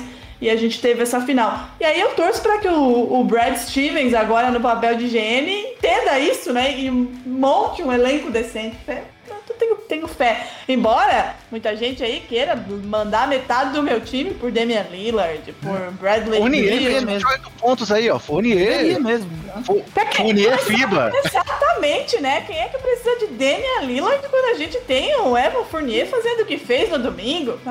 Brincadeiras à parte, eu acho que a gente, assim, franquias que querem um sucesso de médio e longo prazo e não simplesmente um título e acabou, precisam pensar em elencos mais profundos em times que consigam, que, que deem ao técnico esse suporte, sabe? De você conseguir fazer uma rotação decente, coisa que, por exemplo, o Celtics não, podia, não conseguia fazer. É, falando um pouco mais então agora, indo para os finalistas, a gente já comentou, obviamente, o Hawks fez uma brilhante campanha, o Jazz fez uma brilhante campanha, apesar também de ter, é, não ter chegado à frente nos playoffs. O, o time do Clippers, pô, o Paul George jogou demais, apesar de todas as críticas que ele recebe indevidamente em muitos momentos. Jogou sem Kawhi, fez uma brilhante série também é, é, na decisão do, do Oeste. Mas indo agora então um pouco para os finalistas em si, É, esse time do Suns, como você falou, Drake, é um time que usou muita profundidade de elenco, né? Pô, resgatou aí Cameron Johnson, não sei de onde, e foi um cara Cameron importante. Payne, gente. Desculpa, Cameron Payne. Cameron Payne. Cameron Johnson foi muito bem, mas tu, eu queria muito citar o Cameron Payne. É, assim, a gente teve Jay Crowder sendo importante em alguns jogos das finais, sendo o único cara que tinha jogado alguma final já nesse elenco. É, o, próprio Breeds jogou muito bem. O DeAndre Ayton teve números muito importantes para um estreante em finais. O próprio Booker se tornou jogador com mais pontos na primeira edição de playoffs que ele disputou. É, jogador com dois jogos de 40 pontos seguidos nas finais. Mas acho que tudo, claro, além do Monte Williams, que foi um brilhante treinador, mas tudo passa muito por Chris Paul, né? A gente viu essa troca aí. Um cara que a gente via há dois anos sendo falado que tinha um contrato introcável, que ninguém ia aceitar receber o Chris Paul, que tava com a carreira acabada, que fez o que fez no Oklahoma na temporada passada, e que esse ano foi esse ponto aí de virada do time do Suns, que tinha feito aquela boa campanha na bolha, mas que, assim, sinceramente, eu acho que sem o Chris Paul não teria chegado aonde chegou. E acabou que no final houve uma decepção, ele fez um ótimo playoff, teve grandes médias. E acabou que o resultado não foi o que ele esperava, apesar de chegar na sua primeira final da NBA. Mas acho que a gente pode afirmar com todas as letras que o que o Suns conseguiu passa muito por ter tido o Chris Paul no elenco, né, Drica? Sim, né? Era a cerejinha do bolo, assim, que faltava, né? É, infelizmente, é, eu, eu não lembro quem foi que falou, porque também minha memória não é boa, eu não sei nem direito que dia é, quando é o Renan tá aí, é prova, ele sabe que às vezes eu não sei nem que dia é da semana é. É, mas alguém falou que o Chris Paul levaria o Devin Booker à final e o Devin Booker levaria o Chris Paul ao título Deveria ser, né? Se não fosse o Antetokounmpo no meio do caminho, porque foi exatamente isso que aconteceu. O Chris Paul foi muito mais sólido durante a temporada regular e até durante os playoffs, embora para mim o principal cara dos playoffs tenha sido o DeAndre Ayton, pelo menos até a final, efetivamente falando. É, mas chegou ali no final, o Chris Paul mais uma vez sentiu a pressão. E eu acho que se ele chegar novamente numa final de NBA, que não sei se vai acontecer, porque ninguém nem sabe qual será o futuro dele, é, ele vai sentir cada vez mais, porque eu acho que fica aquela pressão cada vez maior. Pô, já tô com 36, 37, nunca cheguei, agora cheguei, não vou ganhar. E aí o Bucks virou aquele 2 a 0 Aí você vai pra casa do Bucks com as costas na parede, com 80 mil pessoas lá fora, com o Antetokounmpo jogando do jeito que tá jogando, o cara sentiu. Mas é, com toda certeza eu não, eu não ousaria dizer que o Suns não chegaria à final sem ele. Não sei se, se, se seria assim, mas com toda certeza ele teve uma influência gigante nesse basquete do Suns, até porque a gente sabe o efeito que o Chris Paul tem nos companheiros dele, né? Isso ele já demonstrou em todas as franquias que ele passou, o quanto ele desenvolve, né? Todo mundo ao seu redor e o quanto o jogo de fato fica mais coletivo com ele, né? Então, assim, não sei se não chegaria, né? É aquela coisa de a gente cair no e se mas sem sombra de dúvidas ele evoluiu e muito seus companheiros. Tanto é que o próprio DeAndre Ayton disse que a melhor coisa que aconteceu na carreira dele foi ter jogado com o Chris Paul, né? Então fica. Se não ganhou o anel, não ganhou o anel, né? Mas pelo menos deu uma desenvolvida ali nos, nos companheiros. André. Fala, Renan eu achei legal você trazer a Drica para esse ponto, né? De do, do, Phoenix Suns trazer o Chris Paul, né? Porque a gente mostra. Lá vem, A, a, gente tem aí um bom exemplo do que é um time que se arrisca para trazer uma estrela para tentar dar um passo para frente. Né? Não querendo apontar que tem algum time do leste que não faça isso, né? O Stabolito pode dar a opinião dele também, mas você viu, né? Porque eh, quando o Chris Paul foi trocado, tinha até uma discussão, né? Porque o Suns deu lá o o, o Rick Rubio deu umas escolhas lá de draft, aí ficou aquela coisa, né? Tipo, nossa, mas tudo isso pelo Chris Paul, ele tá velho, ele tem um contrato ruim, né? É, não vale a pena abrir mão aí desses, dessas escolhas de draft, dessa molecada por ele, né? E olha o que ele fez com o Phoenix Suns, né? Então, às, às, vezes, tudo que um time precisa fazer é dar uma arriscada um pouquinho maior, né? Para tentar conseguir aí montar um time mais competitivo, para não ficar naquele marasmo, né? De ficar sempre ali, vai, pega uma finalzinha de conferência aqui, cai no primeiro round outro ano, tem umas coisas dessas, né? O que, que você acha, ô, ô eu, Estabolito? Eu, eu, eu gostaria só sobre. de fazer uma intervenção. Ele tá comparando Jason Tatum e Jalen Brown com sei lá eu quem aí, sabe? É, tem, tem time que tem, que tem, que tem, tem coragem, né, Renan? É, que manda o Wendell Carter Jr. É. pra trazer Vucevic, por exemplo, né? Isso, tem que, tem que ter coragem, tem que ter culhão, entendeu? Tem que fazer ah, as trocas. Daqui a pouco ele tá comparando, sei lá, com... Tem que, tem, tem que, tem que coragem pra... Tem que ter coragem pra comparar Jason Tatum e Jalen Brown com essas com essas coisas aí, pelo amor de Deus, gente. Entendeu? Não, não quer trazer Damian Lillard por causa de Jalen Brown, aí, aí, fica nessa, né? É, é, esse é o problema de certas franquias. Então, é, é, bacana ver times que se arriscam também conseguindo é, serem premiadas. Vale para os dois finalistas, né? O Milwaukee Bucks que trocou cinco anos de escolha de draft pelo Drew Holiday, né? Holiday, exatamente. E ficou aquela coisa de, nossa, mas vale a pena trocar isso pelo Drew Holiday. Drew Holiday que passou muito tempo sendo subestimado aí em New Orleans, né? Mas todo mundo falava, pô, mas não, não soluciona os problemas do Bucks. O Bucks ainda tem aí a dificuldade de não ter um criador tal, não sei o que. E, assim, acho que tá pago, né? Se o Drew Holiday se aposentar amanhã, dá para dizer que valeu muito a pena trocar essas cinco escolhas de draft por ele, né? Sim, sim. E, Renan, seguindo um pouco aí nessa linha do Chris Paul, eu, eu ia te fazer uma pergunta já então, já que a gente conseguiu aproveitar e já dar mais essa comentário em relação aí ao Boston Celtics, pra Brad Stevens mudar isso também como cultura, né, Drica? Brad Stevens também vai ser um cara mais corajoso lá em Boston. como, como o Cartola agora. Mas, Renan, com relação ainda ao Chris Paul, quarta derrota seguida da carreira dele quando abriu 0-2. É, as críticas ferrenhas, as críticas de todo mundo que pensa apenas em resultados. E ah, a gente sabe que vários craques da história não tiveram um anel na sua carreira. Pode ser que o Chris Paul também acabe uma carreira sem ter esse anel. Mas assim, a forma como muitas vezes as críticas vêm são muito injustas, né? O que ele fez essa temporada, o que ele fez nesses playoffs, merece ser muito reconhecido e não apenas criticado pelo resultado final, né, Renan? É, é, infelizmente a ausência de um resultado expressivo do Chris Paul ela vai impactar no legado dele, né? Daqui uns, não pra gente, né? A gente tá assistindo ele fazer história, mas daqui uns 10 anos, quando as pessoas forem discutir ali os grandes armadores da NBA, vai pesar pro lado do Chris Paul, ah, mas ele ele não conseguiu um título, né? E o Chris Paul que tem um histórico aí de lesões em, em, momentos importantes, né? Aconteceu em Los Angeles, aconteceu em Houston.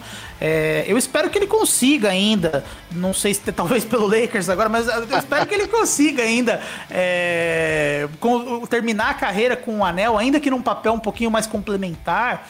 Acho que é uma carreira muito bonita, né? Que merece ser, ser premiada com, com um título, né? Eu acho que o Chris Paul, é, por ser um dos grandes armadores da história do basquete, ele, ele, ele, ele, precisa desse, desse, desse merecimento aí, desse reconhecimento, né? Acho que seria muito bonito ver o Chris Paul é, terminando a carreira com um título como o Jason Kidd fez com o Mavis ali, né? Que o Jason Kidd é um personagem menos é, amável do que o Chris Paul, né? O Jason pra Kidd quem evocar aí? O, pra quem evocar o... o... Gary Payton em, em, Miami, pronto. Isso, boa, bom exemplo. Gary Payton em Miami, né? Terminar ali com, com um anel. Jason Williams também em Miami, né? Você pegar esses caras aí terminar a, a, a carreira num, num, num, papel complementar, mas sendo campeão. Eu gosto desses fins de carreira. Eu espero que o Chris Paul tenha esse esse final aí nos seus últimos anos. E acho que uma justiça que a gente pode falar aí que aconteceu foi o DeAndre Ayton não ser campeão da NBA antes do Trey Young e do Luka Doncic, né?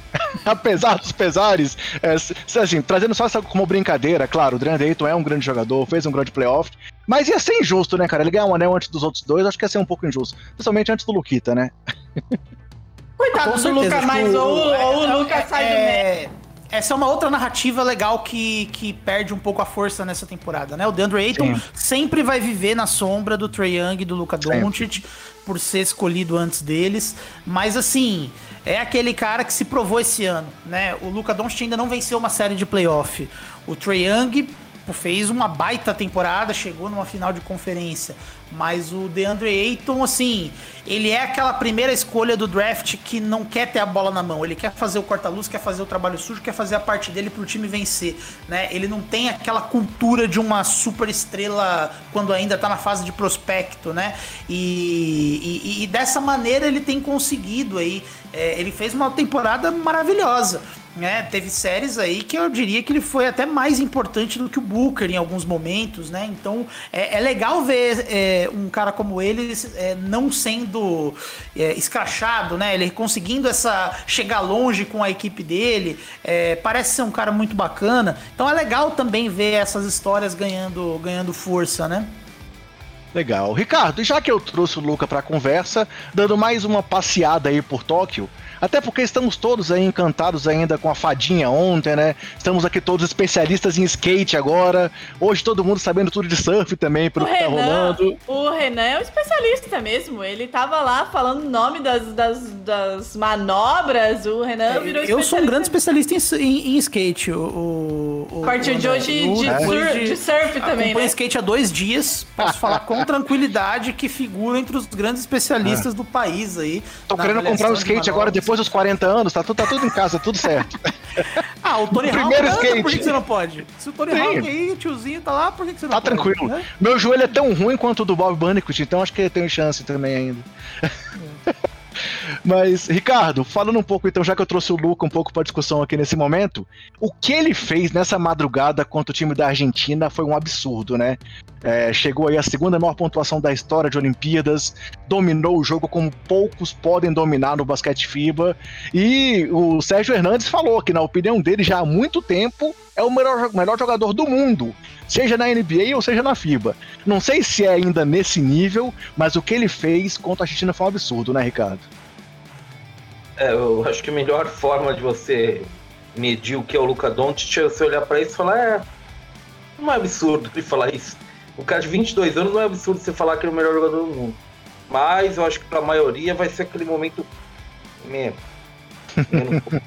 mas é, mas eu, eu não acho absurdo. Eu, eu não acho absurdo, especialmente nesse momento, você falar isso. O que ele fez contra a Argentina é aqueles, é, é aqueles jogos que, que realmente, é, é assim, você pode colocar Mano Ginobili, pode colocar Bill Russell, pode colocar um muro na frente dele, não adianta. Sabe? Você, você simplesmente, talvez, o melhor que você possa fazer, talvez, seja pegar um cone, colocar na frente dele e todo mundo fazer uma linha e começar a rezar. Pra, ser a melhor forma de Não, sério, porque, porque realmente quando, quando o Luca entra em certas atuações como essa, eu acho que realmente não, não tem muita diferença para ele o que, que vai estar na frente dele. Ele vai fazer. Né? Ele faz. Ele, ele participa bastante do jogo, né? Diferente de outros pontuadores, que geralmente são pontuadores puros, o que a gente chama de scorer puro, aquelas nomenclaturas bem, bem chatinhas, eh, que, que não dizem muito, né? São nomenclaturas meio vazias. Scorer puros, acho que o Doncic participa muito mais do jogo que eles. Então, você tem um, enorme fator de imprevisibilidade e dificuldade para marcar. Porque em todo. Porque assim, é uma coisa é você ter o cara lá esperando no ataque para receber a bola e fazer. Outra coisa, o Luca Doncic pode pegar o rebote trazer a bola. E aí o que, que você faz com isso? 48 Ele... pontos, 11 rebotes, 5 assistências, 6 bolas de 3, 3 tocos. Realmente foi um absurdo, um absurdo. E assim, aí você compara com o Oscar, que é o cara que tem o recorde, 55 pontos. O Oscar não é tão dinâmico quanto o Doncic, você nem compara isso, né? A gente nem vai, vai entrar nessa discussão, não é um jogador tão dinâmico quanto ele. Então, é, é, realmente, eu acho que o Doncic, pro, pro que ele fez contra a Argentina hoje, é realmente uma questão de você. Eu, eu, eu, não, eu realmente não, não acho assim, eu não, eu não, consigo culpar a Argentina. Eu acho que, sabe, não, é, é o momento de você olhar, dar risada, bater palma e no máximo fazer o pit no game lá. Que eu, quem que não vai entrar por essa porta para ajudar, né? Eu, eu hoje estou com o Sebastião Ginobili, não entrará por essa porta, o irmão do Manu. Lembra o Renan Drica? Vocês lembram do irmão do Ginobili, o Sebastião Ginobili? Então, ele não vai entrar por essa porta hoje, não ia entrar por aquela porta hoje para ajudar a gente. E, e Renan, o... Algum comentário especial sobre o Don't, sobre essa atuação deles? Podem ficar à vontade também. Eu tenho um comentário, André. É engraçado o Don't fazer isso enquanto tem uns jogadorzinhos aí Ai, da NBA. Enquanto tem uns jogadorzinhos da NBA que assim. Acho que a Drica tá no mudo, ainda bem, viu? Porque ela deve estar. Tá, eu tô ouvindo ela gritar ali, mas eu não tô ouvindo a voz dela. Eu não sei porquê, vocês não estão ouvindo? Não, tô, tô ouvindo, tô ouvindo, Você tá ouvindo? Ixi, sim, sim. acho que o problema sou eu. Então tipo deixa eu Renan, eu não Tipo o Zé Lavine, né, Drica, que tá lá na seleção americana, né? Tipo o Zé Lavine, que ontem teve a bola ali pra empatar, pra virar, e aí fez o quê? Meteu a bola na porra do aro e cagou com a chance da, da, dos Estados Unidos vencer na estreia. Realmente, é, é um absurdo mesmo a gente ver isso, eu concordo com o Renan. É, os titulares americanos fizeram 43 pontos apenas contra a França e o Doncic fez 48 contra a Argentina. Então. Eu nem realmente... citei nomes, né, André? Eu nem citei nomes, mas. mas é, bom, é, bom você, que... é, bom, é bom você não citar nomes, né? Porque muito provavelmente o nome que você quer me atingir sequer estava nos cinco iniciais, o que prova que o Pop tá meio assim. Talvez esteja na hora de realmente dele aposentar e deixar pra Beck Hamon, porque deu ruim aí. Legal. Ricardo, voltando então aí, passando para o outro time finalista para a gente começar essa discussão sobre o time do Bucks. É, já começamos muito sobre aqui sobre a, o mérito do time, que não for, não dá para questionar o título, mas assim, realmente a construção desse elenco foi um trabalho também de, de muito, muita coragem, como o Renan trouxe, a troca para o Drew Holiday, a aposta aí na evolução do Chris Middleton, que é um cara que veio lá de uma escolha alta de draft, trocado pelo Detroit, de league no currículo, duas vezes All-Star, agora campeão da NBA, líder de pontos no clutch time, nos playoffs nas finais. E, além disso, a evolução absurda do Yannis, né? Pô, fala, assim, a gente não vou, não vou trazer aqui os números dele nessas finais, nesses playoffs, porque são absurdos, mas o terceiro jogador apenas com 26 anos a ter dois troféus de MVP e um de MVP das finais, terceiro da história a ser MVP das finais, MVP e defensor do ano, o único que tem esses três troféus e o troféu de MIP também. Eu acho que assim, é, é, o trabalho do time do Bucks realmente foi um trabalho que foi sendo ali construído sofreu muitas críticas para esse ano realmente chegar nesse ponto aí, nesse ápice, de uma forma inquestionável, com um elenco de apoio muito importante, com Bob Porte sendo fundamental, com PJ Tucker vencendo todo o seu time do, do Rockets aí no caminho, derrotando Trevor Ariza, James Harden, Capella, agora o Chris Paul. Então, assim, realmente a gente, a gente tem que bater palmas para a construção que o Bucks fez. Não à toa tiveram aí GM do ano temporada passada, e agora tiveram aí o Mike Banderhouse buscando essa redenção que culminou com esse título também. Vimos Jeff Teague campeão da NBA. Meu Mas, Deus. Ricardo, Fala um pouco pra gente sobre, sobre o que você tem a acrescentar sobre esse time do Bucks, sobre esse resultado, sobre esse título. Como é que você viu esse crescimento e essa construção do Bucks até chegar ao título da NBA depois de 50 anos do primeiro título da franquia? Jeff Teague campeão é interessante, mas para mim a história principal é a transformação de Brandon Jennings em uma lenda do Bucks. Eu acho que essa é a grande história da final entender, da né? Brandon Jennings. Eu, eu, eu, eu, particularmente gosto quando anunciam ele como Bucks Legend, ele olha para aquilo e fala: Eu sou uma lenda do Bucks. Ele começa, ele transforma o comportamento dele totalmente. É, participa da festa do título, vai pra rua, é inacreditável. Realmente, eu, eu não estava esperando esse, essa grande reviravolta nessa, nessa história como o Bruno James sendo reconhecido como lenda do Bucks. O Bucks é, é um de novo, assim, você não o, o Santos chegou na final, é legal, mas a trajetória natural do time campeão é apanhar, apanhar, apanhar, apanhar, aprender, aprender, aprender, aprender e chegar. Eu acho que o Bucks, de, dentro de, dessa linha de pensamento, ele é muito mais, está muito mais pronto para ser campeão do que Phoenix. Né? É, o Bucks é o time que apanhou, apanhou, apanhou, aprendeu, foi atrás, né? Eu, vou ter que melhorar isso, vou ter que melhorar aquilo. Né? E, e também tem, tem imponderável também, né? Você não, não espera que você vai ganhar um título jogando 10 minutos, 12 minutos de FT por jogo. Você. Bob Portes, por exemplo, é uma contratação que metade da liga. Bob! Bob! Bob certamente é uma, é uma, contratação que metade dos, dos times da Liga teria vetado ninguém imaginaria que ele ia jogar dessa forma como ele jogou nos playoffs, com esse tipo de, de comportamento. Não era o Bob. Aquilo ali não é exatamente o Bob Portes, com, com essa entrega e tal. Bob Portes nunca foi um jogador particularmente de entrega, sempre foi um cara que. Ele sempre foi visto como um prospecto um pouco mais refinado do que propriamente o cara para se entregar, para de, de deixar o corpo, para se jogar. É, é, é, o tipo de coisa também que o time campeão transforma os jogadores. Os jogadores transformam o time campeão, o time campeão transforma os jogadores também. Nesse sentido, é, a gente já, já, já esperava ver isso. E é um time que, como você disse bem, arriscou. Né? A partir do momento que ele, que ele se viu uma encruzilhada, ou perco os Giannis, ou atiro tudo pro alto e, e, vamos ver no que dá, ele falou, eu vou jogar tudo pro alto e vamos ver, eu, eu vou morrer atirando. Né? Eu, vou, vou ser o Tony Montana do Scarface, vou morrer atirando. Né? Se, se, eu vou morrer aqui, eu tô, eu tô encurralado, então vou sair atirando para todo mundo é lado. E o Bucks foi, foi nessa linha. Eu não vou perder os Giannis aqui passivo. Eu vou cair atirando. E, e, aí, e aí você pode falar nessa questão de aposta. Janelas de, times da NBA tão voláteis. Um, uma, um ano você é favorito ao título, no outro tudo pode dar errado e de uma hora para outra o Jalen Brown briga com o Jason Tatum, você perde um deles. E... Ei, não vai acontecer, entendeu? Mas nem que eu tenha que andar daqui até Boston para selar a paz.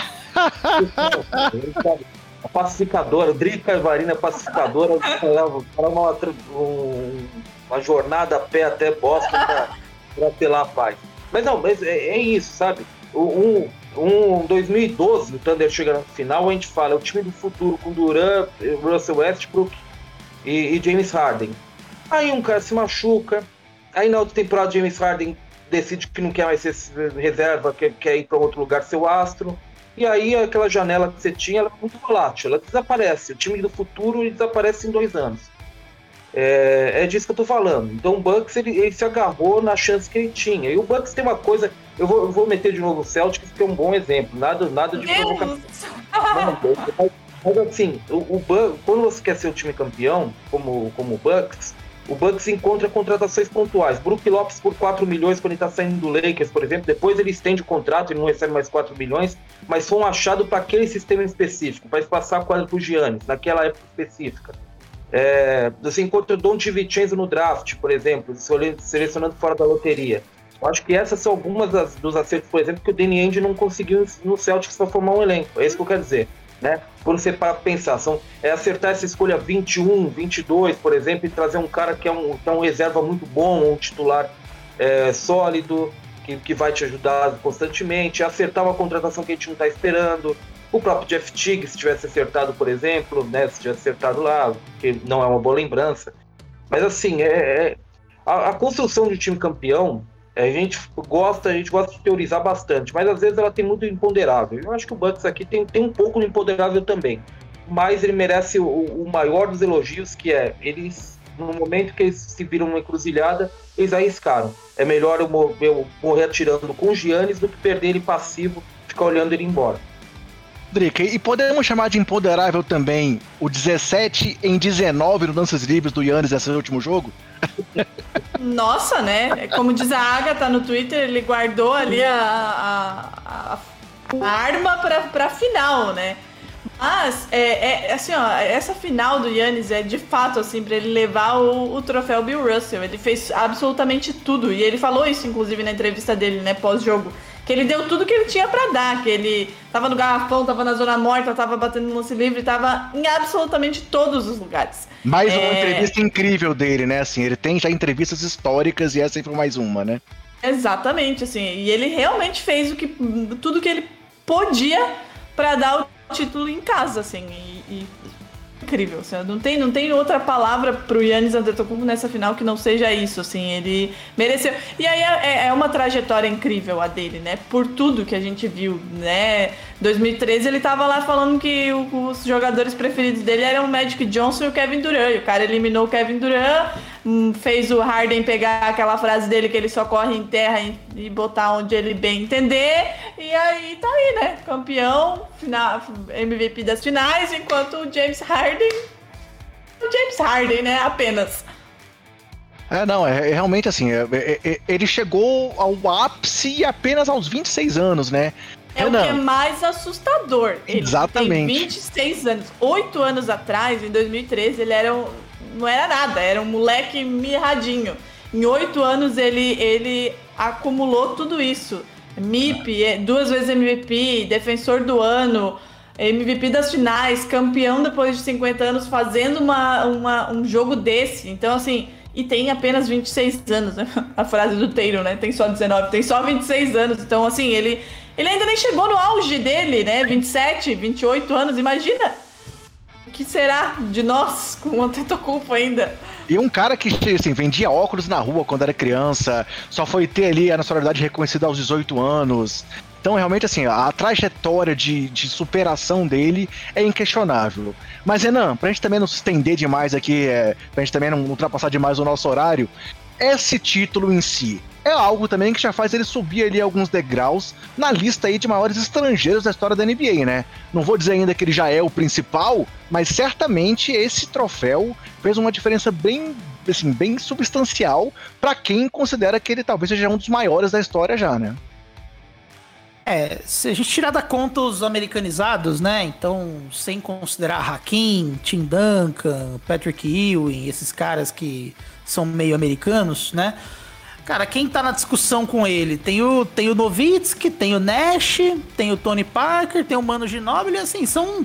Não dá para pensar em cinco, seis caras, sendo que o Yannis tem atuações individuais muito mais dominantes que alguns deles, né? O Mano Ginóbili, por exemplo, nunca teve. Ele escolheu uma, um, uma dominação individual menor em prol do, do coletivo, é verdade isso. Por outro lado, ele nunca teve é, metade da relevância, pelo menos em temporada regular, que o Yannis teve. Né? É, é difícil, assim. É, é eu tento não ser emocionado demais, mas eu acho que o Yannis já tá ali para para, pensando só na NBA, com o Dirk, né? É, acho que são os dois que. Os dois grandes nomes aí, pelo menos a curto prazo, né? Tem um Luca Doncic aí é, cavalgando aí para checar nessa discussão também. É, mas hoje eu acredito que o Ian está na discussão com o Dirk. Assim, é, é, eu particularmente acho que você tem um bom caso para os dois e os outros estão um patamar um pouquinho abaixo. Ricardo, e a Drica já trouxe isso aqui também, mas se a gente for olhar bem, MVP Jokic. MVP das finais, é, é, Yannis. Estamos vendo aí o Luca brilhando e ele foi já first team da NBA nesse ano. Realmente são três grandíssimos jogadores aí entre os principais da NBA, estrangeiros e dominantes, tanto nas suas franquias quanto em termos de resultados, né? É, assim, o, o norte-americano não vai é, dar o braço torcer assim e falar que é um sucesso, mas isso é um sucesso da NBA, na verdade, né? a NBA queria se internacionalizar, ela começou lá em 92. Esse processo, esse processo é um sucesso. Quando você vê esses resultados, esses caras aí jogando, o processo é um sucesso. Então, para a NBA é uma vitória. Eu não sei se para o basquete norte-americano em si é uma vitória, mas para a NBA como liga é uma vitória. Né, você, ter, você ter tantos jogadores relevantes não americanos é, atuando na liga, serem líderes de suas franquias, acho que de certa forma até ajuda também o, americano a tirar um pouco o olho só do umbigo e tal, né? Quem sabe que eles têm bastante disso, né? É, mas assim, eu, é, eu, eu, vejo isso como, lógico, é, a, gente não, a gente tem que separar a NBA do basquete norte-americano, né? Mas eu vejo isso como aquele processo lá que, que, a, que você um pouquinho antes, Yonder, você acompanhou um pouquinho antes do que eu, mas eu acompanhei também bem, bem próximo, eu comecei a acompanhar. É, aqueles processos lá atrás deu certo, sabe? É, ele tá andando muito bem e a tendência é só crescer. Né, assim, é, talento, atender hoje com a globalização, com a globalização de informação, eu acho que talento ao longo do mundo, a gente vai entrar em draft, por exemplo, agora. Hoje você não tem mais desculpa para quem está draftando falar que não conhece aquele, aqueles prospectos serve e tal. Você não tem mais isso, porque a informação está muito globalizada. E isso é uma vitória do jogo, da NBA é, como um todo. Embora a gente saiba que pro norte-americano médio, pro, pro basquete norte-americano como uma, uma, instituição, talvez seja mais uma ameaça, talvez, do que propriamente, como a gente está vendo, né, já, já no cenário internacional, do que propriamente uma vitória. Mas para a NBA como liga, né, como entretenimento, para a gente aqui ao redor do mundo, isso é muito bom. Perfeito. Pessoal, algum comentário ainda sobre as finais, sobre o título, sobre o MVP do Grego que vocês queiram fazer, que eu não tenha perguntado, não tenha trazido para discussão ainda? Ou podemos partir aqui para nossa virada de chave, falar rapidamente sobre o draft para poder falar um pouco sobre a próxima temporada? Pode forçar Brandon James como lenda do, do Bucks, realmente muito importante. Para mim foi muito importante. Realmente Pensei... eu, eu, ele se comportando como uma lenda, eu, eu achei demais. Pensei que o Renan ia falar sobre a emoção dele de ver Cameron Payne e Bob Portis numa final de NBA. Não, o Bob Portis ele representou muito bem a franquia Chicago Bulls, né? É, o Bob Portis que parecia o Dennis. É, eu, eu, falei no Twitter e fala aqui, parecia o Dennis Rodman naquele jogo final ali, emanando.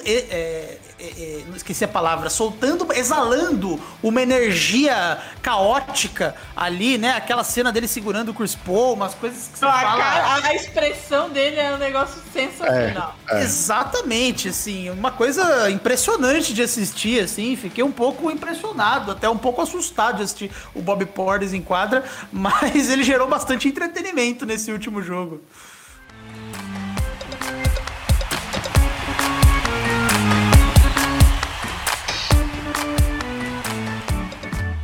Legal. Pessoal, então seguindo em frente aqui, indo para nossa virada de chave aqui, é, foi muito legal rever a temporada, falar sobre tudo que aconteceu, lembrar aí desde lá das previsões iniciais até o título do Bucks. Mas antes de falar do draft, rapidamente, eu quero aproveitar aquele momento de sempre, já que estamos aqui no YouTube, né? De pedir o like nesse vídeo, a inscrição no canal, que ative as notificações, é, deixem seu comentário, ajude a gente a crescer, a alcançar cada vez mais pessoas.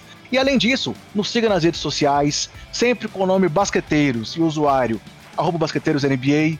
Nos acompanhe no podcast, no Spotify, seu agregador de podcast favorito, ou no portal Jumper Brasil. E siga também aqui o trabalho no YouTube, que é um trabalho novo, recente, que está crescendo e que a gente quer cada vez valorizar mais esse trabalho e alcançar cada vez mais pessoas.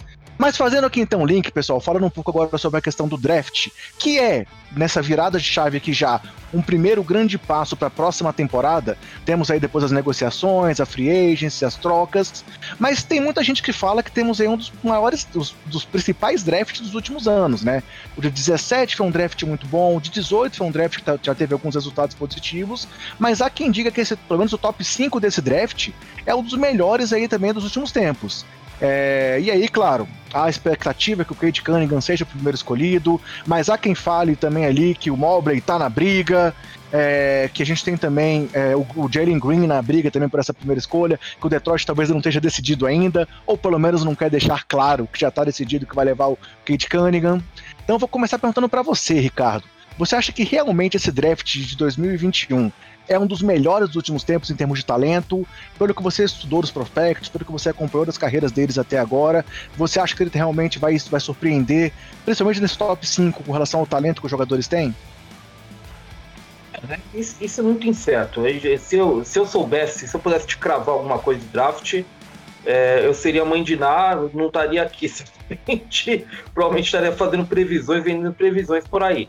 Mas assim, é, é difícil você ter quatro jogadores numa mesma classe com esse patamar de, de percepção em termos de, de, de upside, talento. Acho que é, é, difícil você ver uma classe assim, com quatro jogadores que provavelmente teriam sido a primeira escolha do ano passado. É, é talvez Jalen Suggs um pouco menos, poderia ter alguma disputa, mas até mesmo Jalen Suggs eu gosto bastante de Jalen Suggs, então acho que são quatro caras que teriam sido a primeira escolha em relação em detrimento do Anthony Edwards, por exemplo.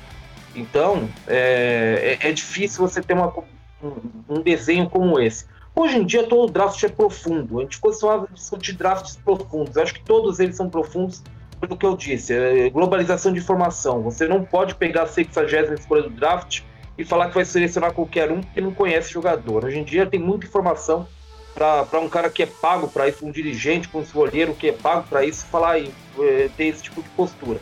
Então todo draft é profundo, todo draft tem muita opção.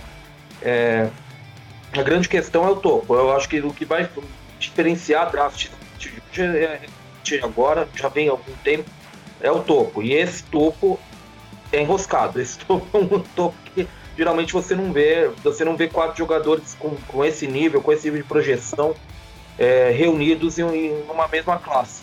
Né? É mais complicado. Você vai passar aí pelo, pelo, pelo pelos últimos anos, você provavelmente não vê, vê uma, um draft. Eu, particularmente, não vou lembrar, mas minha memória é horrível, então não, não sei se faz grande, se faz grande diferença não lembrar. Mas é, eu não vou lembrar da gente estar discutindo quatro jogadores com esse nível de detalhamento e com esse nível de empolgação em uma mesma classe. É difícil, isso é, isso é muito complicado. É, esse ano tem esses caras. E, e, assim, sobre a primeira escolha, tá, tá essa, essa, essa discussão, né? Com o Pistons, eu acho que esse é um. Esse a gente já viu, a gente vê todo ano. Esse é a cortina de fumaça. Isso aí eu acho que, que todo tempo tem. Eu acho que é muito, muito, muito difícil você ter uma, uma indecisão a essa altura. O que as pessoas não entendem às vezes é que assim, vê o combine acontecendo, o cara treinando bem e tal, fala, poxa, agora o cara viu esse jogador e tal. Não. Os dirigentes estão vendo esses caras desde 13, 14 anos de idade. O que eles querem, o que eles sabem sobre esses garotos, eles sabem já. Talvez eles queiram. O mais importante é ser entrevista para ver em que momento é, psicológico esses caras estão. Então, é, fazer umas perguntas meio crespadas para ver como se sai, é, conhecer um pouco como esse garoto pensa, como esse garoto enxerga a possibilidade de, ser um milionário, de ter a, todo, toda a visibilidade do jogador que a NBA tem. Mas, assim, do ponto de vista técnico, acho que ninguém está descobrindo nada novo sobre os jogadores. Hoje tem muita informação desde muito cedo. Se você está aprendendo algo novo, se um time, se um Grizzlies, por exemplo, estiver aprendendo algo novo sobre um jogador agora, é porque o Grizzlies fez trabalho mal dele até agora, eu acho. Porque esse é o nível de informação que, que existe hoje em dia. Drick, sobre isso que o Ricardo falou, dos jogadores serem muito conhecidos, dos times realmente já saberem demais sobre os prospectos, sobre os atletas. Na sua opinião, esse top 4 aí, por exemplo, do draft, você deve escolher por talento ou por encaixe com o que seu time realmente precisa. A gente viu, por exemplo, aí o Philadelphia escolhendo vários pivôs em sequência, o Okafor indo para lá e não dando certo, por exemplo. É, então, assim, é, a gente tem uma discussão que acontece muitas vezes. Há quem defenda que é talento puro. Você pode escolher vários jogadores da mesma posição por anos consecutivos, que algum deles vai, é, digamos assim, vai dar certo. Você acha que o mais importante é o talento ou o encaixe? Depende. É, em um draft, por exemplo, que você tinha o Luka Doncic, não tem como você deixar de lado o talento. Porque é um talento que, que se destaca demais, sabe? É um negócio que, que é surreal. Não tem como você. Ah, pera, não preciso dessa posição aqui, vou deixar passar, né? Que a gente viu o que aconteceu, né? Não tem como deixar passar um jogador como ele. Agora, quando as coisas são mais equilibradas, é, em um tipo. Por exemplo, o Warriors. O Warriors já tem é, Stephen Curry, já tem Clay Thompson, já tem é, é, o Green. Você vai olhar, você vai escolher o jogador que se encaixa ao que você já tem. Óbvio, né? Excluindo novamente, vou ressaltar, uma, um, um, prospecto que seja completamente fora da curva, que era o caso do, do Luca Doncic. Se não, você tem que buscar peças que faltam, né? Especialmente hoje, quando a gente tem aí, basicamente, tirando o OKC que tá fazendo um castelo de picks, é, você já tem aí toda. E o, e o Bus que não tem nada, né? Mentira, tem o Vucevic agora lá, né? É, você já tem umas franquias um pouco mais arrumadas, com uma base, e você precisa buscar prospectos para né, fortalecer isso. É, mas, reforço, assim, a não ser que seja um draft com alguém muito fora da curva, o que eu não acho que é o caso nesse draft, que me parece as coisas mais equilibradas, é um bom draft, mas não tem aquela, aquele cara completamente abissal assim de, de, de, talento, você tem que buscar peças que se encaixam melhor ao que você já construiu até aqui. Se o seu o seu futuro de títulos esteja a médio, longo, médio, próximo, médio prazo, assim, né? Como é o caso, por exemplo, é, de um Sacramento Kings, que não tem muitas expectativas nesse momento, ele pode, sim, né, começar a construir agora. Agora as franquias que já tem alguma coisa aí é, construída, precisa buscar peças para né, encorpar esses times e não é, apostar, ficar batendo na mesma tecla o ano inteiro, né? Por exemplo, um Toronto que tem essa pick 4 e que já tem um time mais é, construído e que talvez precise Depende, de Depende, né? Depende, né? Muitas coisas podem mudar no Toronto Raptors, né? Sim, sim, sim. Temos aí a indefinição de Kyle Lowry, tem a questão de possível troca do Siaka, tem muita né? coisa que pode acontecer, sim. Renan, ela prefere criticar o Chicago do que falar do Orlando, por exemplo, aí do Ricardo, né? É um absurdo. Não, isso, jamais, né? eu não vou falar do, do, do Ricardo. Bom. Diga, Ricardo. Não, só, só uma coisa rápida. É, na verdade, o que faz ser interessante toda essa situação é que a gente não sabe exatamente quem acredita em quem. Esse é o grande, né? Assim, a gente fala aqui, a Drica, por exemplo, fala, uh, não há um, um, talento fora do, comum nesse topo, digamos assim, os quatro são equilibrados, digamos assim. Às vezes, o Rockets não acredita nisso, o Rockets tem um favorito, claro. Isso que faz, isso que faz ser interessante, você tentar entender tendências, entender quem, quem gosta de quem aí nessa história, porque para aquela história, para você ser draftado, você não precisa que os 30 times gostem de você, você precisa que um goste de você. Um basta, entendeu? Se o Cameron Johnson, o, o Suns acreditou que ele podia ser dessa, dessa primeira escolha do draft. Todo mundo torceu o nariz. Hoje, nessa construção específica de time, ele se encaixa muito bem, né? A gente não tem como criticar essa escolha mais. Então, assim, é, é, é todo esse imponderável que, que também está envolvido nessa história, né? É muito, é, esse, isso é o que torna interessante, de fato, o processo como um todo, né? Você não sabe exatamente quem gosta de quem, quem acha que, que o cara que eu, por exemplo, não, não sou particularmente fã, é um talento geracional e provavelmente ele tem mais razão do que eu, porque ele está lá tomando decisão, sabe? É, esse, esse é o ponto que eu acho que torna tudo mais atrativo, mais interessante nesse processo todo. Renan, e sobre essa questão aí desse topo desse draft, considerando o que o Ricardo falou, o que a Drica falou, Kate Cunningham é esse cara que tá garantido ali? Ou como já foi pensado muitas vezes há um tempo atrás, ou realmente cada vez que está mais perto do draft isso está mais embolado e o Jalen Green está na briga, é, o Evan Mobley está na briga, até o Suggs talvez um pouco mais abaixo, mas você acha que o Cade Cunningham é esse cara que tem que ser considerado ali com todas as fichas pelo time do Pistons ou não? Realmente esse draft está equilibrado e os quatro, pelo menos ali, o Kuminga ficou um pouco para trás dessa discussão, né? Até perdeu a posição para o Scott Barnes recentemente na maioria dos mocks. Você acha que esse topo é tão equilibrado assim, ou o Cunningham tá um pouco acima dos demais?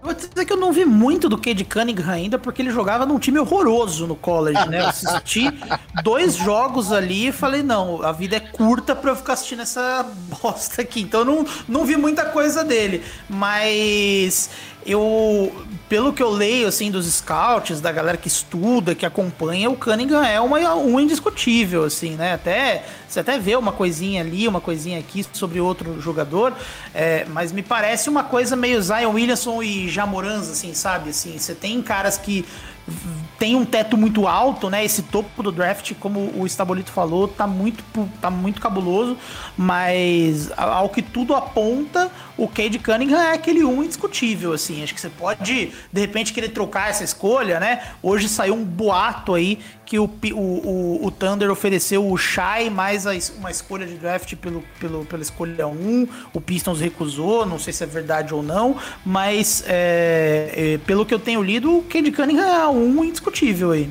Então posso apostar nele na Liga de Fantasy, né? Pode apostar nele na Liga de Fantasy, é verdade. o, o André vive num eterno tank na Liga de Fantasy, né? Lembrei agora. Acabou, acabou. Esse ano. Com, com essa pique 1 agora, acabou meu tank na Liga de Fantasy. Legal. E galera, então, assim, do draft eu acho que a gente queria dar essa passada rápida, não vamos aprofundar demais nas outras escolhas. É, mas tivemos uma movimentação hoje que envolve aí já, já essas mudanças que acontecem quando o draft está se aproximando, que foi uma troca entre o Memphis Grizzlies e o Pelicans, né? Onde a gente viu aí o Pelicans recebendo o Jonas Valanciunas, a pick 17 e a pick 51, enquanto foi para New Orleans, o, ou, desculpa, foi para Memphis, Steven Adams, Eric Bledsoe, as picks 10 e 40, além dos dois eles conseguiram subir aí é, mais ou menos 10 posições em cada um uma das rodadas, e uma pique protegida do Lakers é, na próxima temporada. Confesso que minha análise inicial, assim, eu entendo as movimentações, especialmente da parte financeira, mas para mim o Pelicans está saindo vencedor dessa troca claramente. A não ser que o Memphis tenha aí alguém muito focado para essa pick 10 e que seja um cara que realmente vá surpreender muito, para mim, a ida do Valanciunas para para New Orleans é uma movimentação muito positiva, muito maior até do que poderiam conseguir numa pick 10 de draft. É, vamos lá, vamos começar com, com você, Drica. O que, que você achou dessa troca? Você acha que realmente é uma movimentação aí que pode trazer algum impacto rápido para a liga? Ou é só uma movimentação menor que vai ter ainda coisas mais relevantes na noite do draft? É, primeiro eu gostaria de fazer uma pergunta para vocês. Quem vocês acham que, se for, né, se não, se não houver nenhuma outra movimentação e isso mudar, esse cenário mudar, que o Memphis buscaria nessa escolha 10? Hum, Alguém tem algum nome mais fechado uhum. aí? Ricardo, Renan? Eu realmente não tenho um nome certo aí para essa escolha, não. Na verdade, o Jonathan Ivone, do, da ESPN, né, Draft Express da ESPN, ele diz que o, o que se comenta é que o, o, australiano, né, o Josh Gidey, ele seria o alvo do, do Pelicans com a 10. Eu não sei, eu particular do Pelicans, do Grizzlies. Do Grizzlies. É, é, o costume, a gente ficou falando um mês de Pelicans a 10. Então, é, aí o Grizzlies a 10. Então é assim, eu, eu, não dá pra gente cravar, obviamente, tem tudo também, draft em si. As escolhas anteriores, né? Uhum. Mas assim, tu, é, parece factível que ele esteja lá, né? O, o Guidey, até, até pra, pra, pra tirar isso do, do caminho, o Guidey é, é um cara que jogou na, na, Liga Australiana, muita gente por isso faz uma comparação meio fácil com o Lamelo, mas é um, um playmaker alto, né? Um jogador, um ala, de fato, em, termos de estatura, mas que, que é um armador de fato, né? um jogador que joga com a bola na mão, com visão de quadra especificamente interessante, ele realmente vê o jogo um passo, dois passos à frente, ele parece ser esse tipo de jogador. Agora, eu, eu particularmente tenho dificuldades para ver como ele coloca pressão na defesa. Ele não é um grande arremessador, não é um jogador particularmente atlético. Então acho que a gente cai um pouco naquele, naquela situação de na NBA Rick Rubio, porque na FIBA Rick Rubio é um monstro, né? Mas na, na NBA você tem aquele, aquela questão que passou a carreira inteira, né? Como o Rick Rubio ameaça a defesa de fato, para fazer essa visão de jogo dele que é espetacular, ela, ela ser mais presente, ela ser ela, realmente a defesa reagir e abrir esse tipo espaço. Eu acho que é uma coisa que você vai discutir também com o Josh Gidey, a tendência é que a gente discute um pouco o Josh Gidey também. Mas é um, um playmaker alto, frente rala, mas que joga bastante com a bola na mão. É, agora, nunca se sabe. Falei tudo isso para dizer, nunca se sabe. Agora, nunca se sabe. E vocês acham que de fato o Memphis vai, vai parar por aí ou vai ainda negociar alguma coisa e a gente vai ter mais movimentações? Que eu, é, honestamente, acho é. que eu vou, por, eu vou por esse caminho. Não acho que vai continuar nessa configuração. É, eu já li que talvez a ideia deles não seja realmente manter o Bledsoe, que pode ter uma nova troca envolvendo outras picks. Então, realmente, talvez seja um primeiro movimento de um movimento maior, né? É difícil a gente analisar com, com essa, essas, essas é, suposições, essas questões que ainda estão em aberto, mas eu também acho que não vai parar por aí, não. Porque se parar por aí, eu realmente não consigo entender o objetivo do Memphis com o movimento até agora. Não sei se o Renan tem uma visão diferenciada. Eu gostei da troca para os dois lados, sinceramente, porque o Memphis é um, é um time muito bom de draft, né? É um time que acerta muito em prospecto. É, e é talvez o menor mercado da NBA, o mercado mais difícil de atrair free agents. Então, é, o Memphis ele basicamente tá ali sacrificando espaço salarial, trazendo uns contratos ruins, né, do Steven Adams, é, mas para subir no draft para tentar montar o time do jeito que ele sempre monta, né? Já tem um young core muito bom, agora vai tentar aí conseguir mais um, uma peça jovem aí para tentar trazer é, competitividade para esse time. Pro lado do Pelicans, as pessoas estão falando muito do Valanciunas, mas para mim a melhor parte da troca para eles é abrir espaço Sim. na folha salarial. É, eu não acho que o Valanciunas é aquele encaixe maravilhoso com o Zion, como eu vi algumas pessoas falando na internet. Não, porque ele vai passar a quadra pro, pro Zion. Onde que o Valanciunas mata a bola de três pontos? Assim? Sim, sim, sim. Ele mal chuta bola de três pontos. Ele pode até fazer o que o Brook Lopes começou a fazer, mas seria algo novo, né? Não é alguma coisa que ele já faz. É, agora, se livrou de uns contratos ruins aí, né? Abre espaço se quiser trazer, investir num Kyle Lowry, se quiser fazer uma oferta para um Lonzo Ball, né? Abre essa flexibilidade e dá uma certa versatilidade, né? O Valanciunas é melhor que o Steven Adams, né? Mas é, é um upgrade, mas eu acho que assim, não é o Valanciunas o ponto da troca. Até porque ele é um agente livre e restrito a partir da próxima temporada, né? O ponto da troca é a flexibilidade. Agora, como o Pelicans vai capitalizar ela, que a gente vai ver aí nos, nos, nas próximas semanas. É, a, a... Opa, até que caiu, mas fala, Ricardo. Eu eliminaria a questão técnica, muito a questão técnica, como o Renan falou, eu eliminaria um tanto a questão técnica dessa troca, quando se percebe que são dois times da mesma divisão fazendo, fazendo a negociação.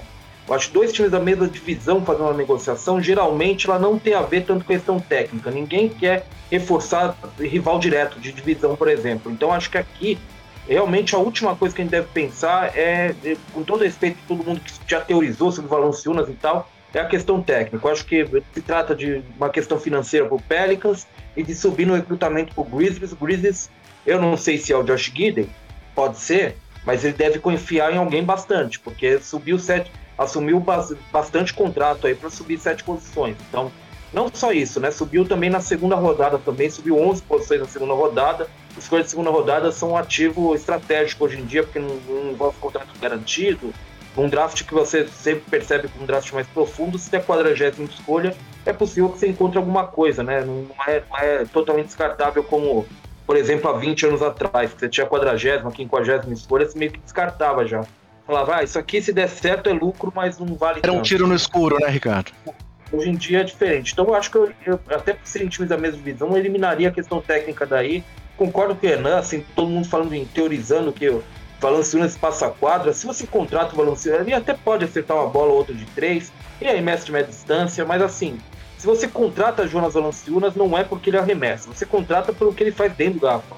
Sim, pelo rebote, pelo que ele lidera, liderou a liga, pelo, pelo jogo de costas para cesta, para a forma como explora os jogadores mais baixos numa liga que realmente está jogando mais baixo.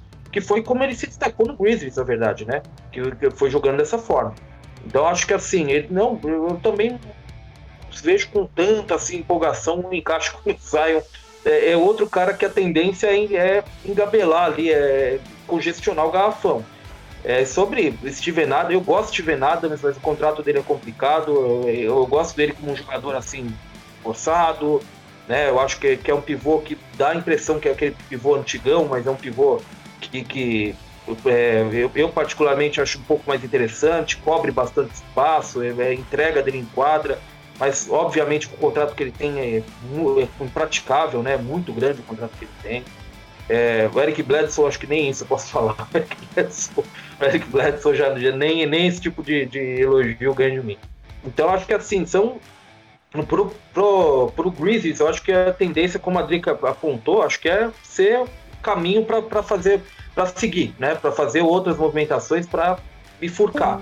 Mas eu, particularmente, não, não, não tô empolgado. Não sou o cara mais empolgado com o Valanciunas no, no, no Pelicans, não. Não acho que é ele que vai fazer a diferença, não.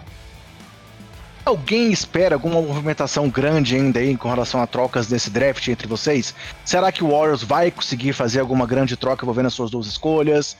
Seu time também, Ricardo, o Orlando, será que pode mexer nessas escolhas que eles têm de loteria? Vocês esperam alguma grande movimentação ou teremos aquelas especulações e apenas trocas mais fora da loteria e situações mais é, secundárias à noite do draft? Alguém tem alguma expectativa maior para a noite do draft em relação a trocas? O Magic especificamente, eu acho que não. O Magic vai ficar quietinho com as suas escolhas, escolherá. Eu realmente não apostaria muito no Magic, não. Eu acho que é possível ter, mas assim, a gente sempre esquece de uma coisa muito importante. Para ter uma troca precisa de dois. Precisa de Exatamente.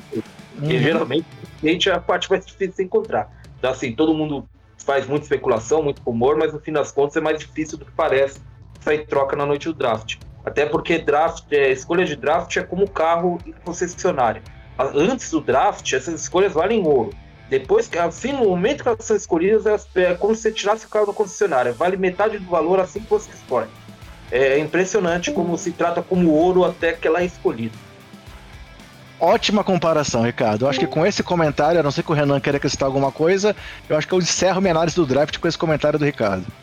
Então acho que tá perfeito, cara. Acho que também não tenho muita expectativa de alguma coisa nesse draft, não, viu? Acho que por ser um topo muito talentoso, eu acredito que os times vão querer manter essas escolhas. Acho que vai ser aquele. Vão ser negociações muito duras, né? Os times vão querer exigir bastante coisa. Então, pro draft especificamente, eu não tô imaginando nenhuma, nenhuma bomba, não. Legal. Então, pessoal, da minha parte era isso que eu tinha preparado para essa nossa discussão de hoje. Passamos aqui do horário que a gente tinha previsto, mas é porque a discussão fluiu muito bem, o papo foi muito gostoso. Sabia que com vocês três a gente ia ter muita coisa para discutir.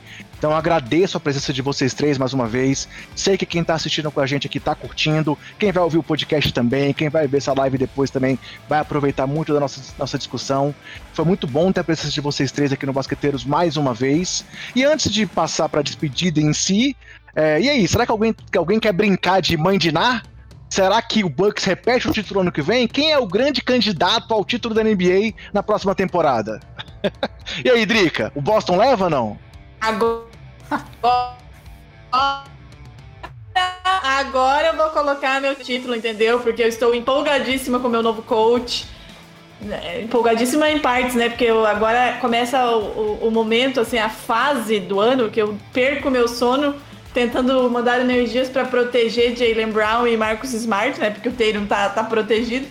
Então, é, é, dias difíceis se avizinham ao meu sono, mas mantendo eles, eu tô aqui, né? Tô, todo ano eu tô pensando que vai, entendeu? Que vai, que vai. E Renan, a gente volta pros playoffs dessa temporada, não? O Bulls, o Bulls é somente esse ano vai, não? Com certeza vai, André. Assim, eu, eu aposto no Chicago Bulls, assim, vindo muito bem, entendeu? Lavine e Vucevic aí vão estar tá mais alinhados agora, nossas estrelas aí. Eu aposto aí num Carniçovas bem agressivo na free agency, a gente vai aí montar um timinho bem bacana. Eu aposto, ô André, vou, vou, vou ser ousado aqui, viu? Eu aposto no Bulls indo mais longe que o Celtics esse ano. Opa! vai, vai, vai mais longe. E você, Ricardo, depois do desmonte do Magic aí na última temporada, você acha que esse ano já tem alguma expectativa ou tá ainda no começo de uma reconstrução? Para a enorme comunidade de torcedores do Orlando Magic do Brasil, é, eu, eu, tenho, eu, uso aquela mensagem do Liam Neeson pro traficante albanês que sequestrou a filha dele, né? Boa sorte. Beleza, perfeito. Mais uma menção aí especial do, do Ricardo na live, que é sempre bom essas sacadas e tiradas que, eles trazem, que ele traz. Então, Drica, quero agradecer você mais uma vez pela presença, brigadão. Pô, mais uma vez você topou meu convite aqui de pronto. É, foi bom demais conversar contigo mais uma vez, ouvir aí tudo que você tem para trazer para quem acompanha aqui o Basqueteiros. E peço para você se despedir do pessoal e falar aí do seu trabalho, né? Onde o pessoal encontra o NBA das Minas, onde o pessoal pode te acompanhar e acompanhar tudo que você fala sobre NBA e sobre outros esportes também. Obrigada, André. Obrigada mais uma vez. Obrigada, Estabolito. Obrigada, Renan, né? Apesar dos pesares, né? É bom que o Renan ele vem e a gente tem consciência do quanto uma pessoa pode ser iludida, né? E essa. a frase dele é um, é um exemplo disso. Convite, é, parabéns pelo trabalho. É, o NBA das Minas, arroba NBA das Minas no Twitter, arroba NBA das Minas pod no Instagram. Como você disse no começo, né? A gente tá com uma parceria com a Odyssey também, então só correr lá no nosso Instagram, no nosso Twitter fica mais fácil para achar os caminhos e chegar nas brusinhas e moletons e canecas do NBA das Minas. É, a gente tá aí com vários projetos legais, Prof Season, Twitch. É, para quem não acompanhou é, as transmissões da LBF, já já a gente vai ter mais jogos aí transmitidos lá na nossa Twitch desses playoffs da LBF e outras coisas que virão aí nos próximos meses. Então, só nos, nos seguir aí nas redes sociais. Semana, dois episódios do Carol e da Paola, né, envolvendo o basquete nacional. É, mais pro final da semana, o NBA das Minas aí falando sobre o que der na telha, né? Essa semana a gente vai ter uma parceria com o Basquete FM do Renan lá na Twitch para explicar um pouquinho pro pessoal a respeito, né, das possibilidades de troca, cap space, enfim, essas regrinhas aí. Pra ninguém ficar falando besteira, né? Que dá para trazer Deus e o mundo para o seu time. Exist... Limites, gente. Existem limites. E as coisas serão explicadas aí nessa parceria com o Basquete FM durante essa semana. Tem uma torcida que pensa muito nisso, né, Drica? Tem uma torcida que pensa muito é, nisso, né? Eu, eu, não, eu não vou citar, eu não vou citar, né? É, infelizmente eu fui obrigada praticamente a vestir a camisa dessa franquia aí que quer todo mundo, né? Um sacrilégio, inclusive, peço perdão, Deus me perdoe. É, mas, né? Calma, torcedores, calma. O famoso torcedores, calma. Na quinta-feira teremos eu e Renan, a gente tem uma parceria, entendeu? Toda semana a gente se provoca, mas a gente tá lá falando sobre os rumores e aparentemente, né, Renan? A gente vai ter muito o que falar nessa quinta-feira, porque as coisas estão vai quentíssimas. vai ter tema. Três horas de live para explicar por que, que a gente não vai trazer Damian Lillard pro Boston e, e afins. É, então, só seguir a gente nas redes sociais, lá, Drica Evarini no Twitter e no Instagram também. Além, além de falar de NBA, eu também falo de Série D do Campeonato Brasileiro, de futsal, então tem muita coisa aí. Ah, obrigado também mais uma vez, cara. Você também já é parceiraço aqui há muito tempo. Também sempre que eu convido tá aqui comigo discutindo passado, presente e futuro da NBA. E fala um pouco do seu trabalho também, Era do Garrafão, Basquete FM. Fala para quem não conhece aí onde pode encontrar tudo que você traz de conteúdo aí pra galera. Pô, agradeço aí o convite, também vou te parabenizar aí pelo trabalho, é muito bom trabalho que você faz aí. Muito legal falar de basquete com vocês. Eu tô na Era do Garrafão, que é um podcast que deveria ser quinzenal, mas ele não é, porque a gente não consegue cumprir a nossa pontualidade sobre história do basquete. Inclusive, tem um podcast aí atrasado, inclusive. É, é... né, Renan? É, Exatamente. né? Tô esperando, mas tá difícil atrasado, mas vai sair, fé em Deus que vai sair. E o Basquete FM é onde a gente fala de basquete contemporâneo, então a gente cobre aí NBA, WNBA, basquete olímpico, a gente tá sempre aí falando sobre o que está acontecendo no basquete também. Esse tem uma periodicidade um pouquinho melhor, porque tem uma equipe um pouquinho maior. A gente está aí, de, eventualmente fazemos parcerias aí, como essa com a NBA das Minas aí. Vamos estar lá no canal da Twitch delas falando de basquete e é, também nas redes sociais aí, a gente está sempre fazendo comentários, estamos sempre dando nossos dois centavos aí sobre tudo o que acontece na modalidade.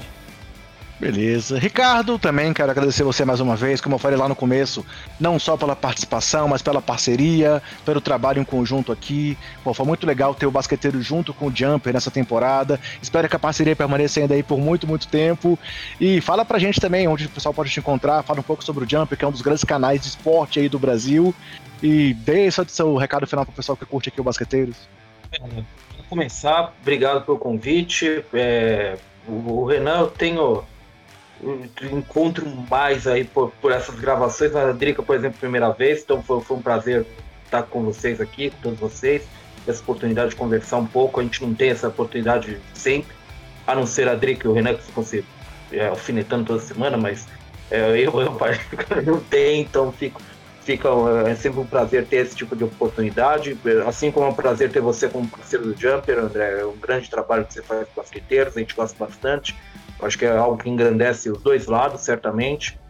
É, bem, para encontrar o Jumper Brasil não é difícil. Qualquer rede social a gente chegou, a gente travou primeiro, então a gente ficou com o Jumper Brasil. Então é só procurar Jumper Brasil em qualquer rede social, basicamente, que você vai encontrar provavelmente a gente lá. Instagram, Twitter, Facebook. É...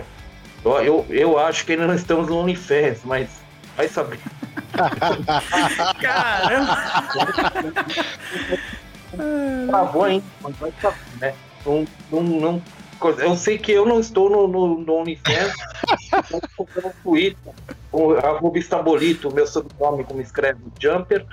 É, mas lá é meio freestyle, né? Meio mais aberto, né? A gente fala sobre NBA sim, mas a gente fala sobre cinema, sobre Pokémon, né? Afinal, é um momento de, de rumor, é um momento Puffin Weezing, cortina de fumaça, né? É, equipe Rocket pedindo para soltar cortina de fumaça por tudo quanto é lado. É, tem também conversando de Fast Way, soltos em Floripa, muita coisa, muita coisa que realmente passa pelo meu, pelo meu espectro de, de atenção, geralmente, que, que realmente. E, e, Canal Brasil, obviamente, né? Porque eu sou um embaixador do Canal Brasil na, no Twitter brasileiro, né? Beleza, Ricardo. Brigadão, obrigado, Drica, obrigado, Renan. Obrigado a todos que estiveram aqui com a gente até agora na live. É, de novo, deixa seu like, ativa as notificações aqui pro canal. Nos acompanha também no podcast, que é um canal que a gente tem já há três anos, três temporadas cobertas já de NBA, três temporadas com Basqueteiroffs, cobrindo todos os jogos dos playoffs. Então, quer saber um pouco mais sobre o jogo 6? Vai lá, ouve o nosso podcast. Tem todas as estatísticas destrinchadas, todos os recordes do Yannis, todos os recordes do Chris Paul, do Devin Booker, tudo tá detalhado lá. E siga gente aqui também é, no, no, no YouTube, que vai ajudar muito a gente a crescer.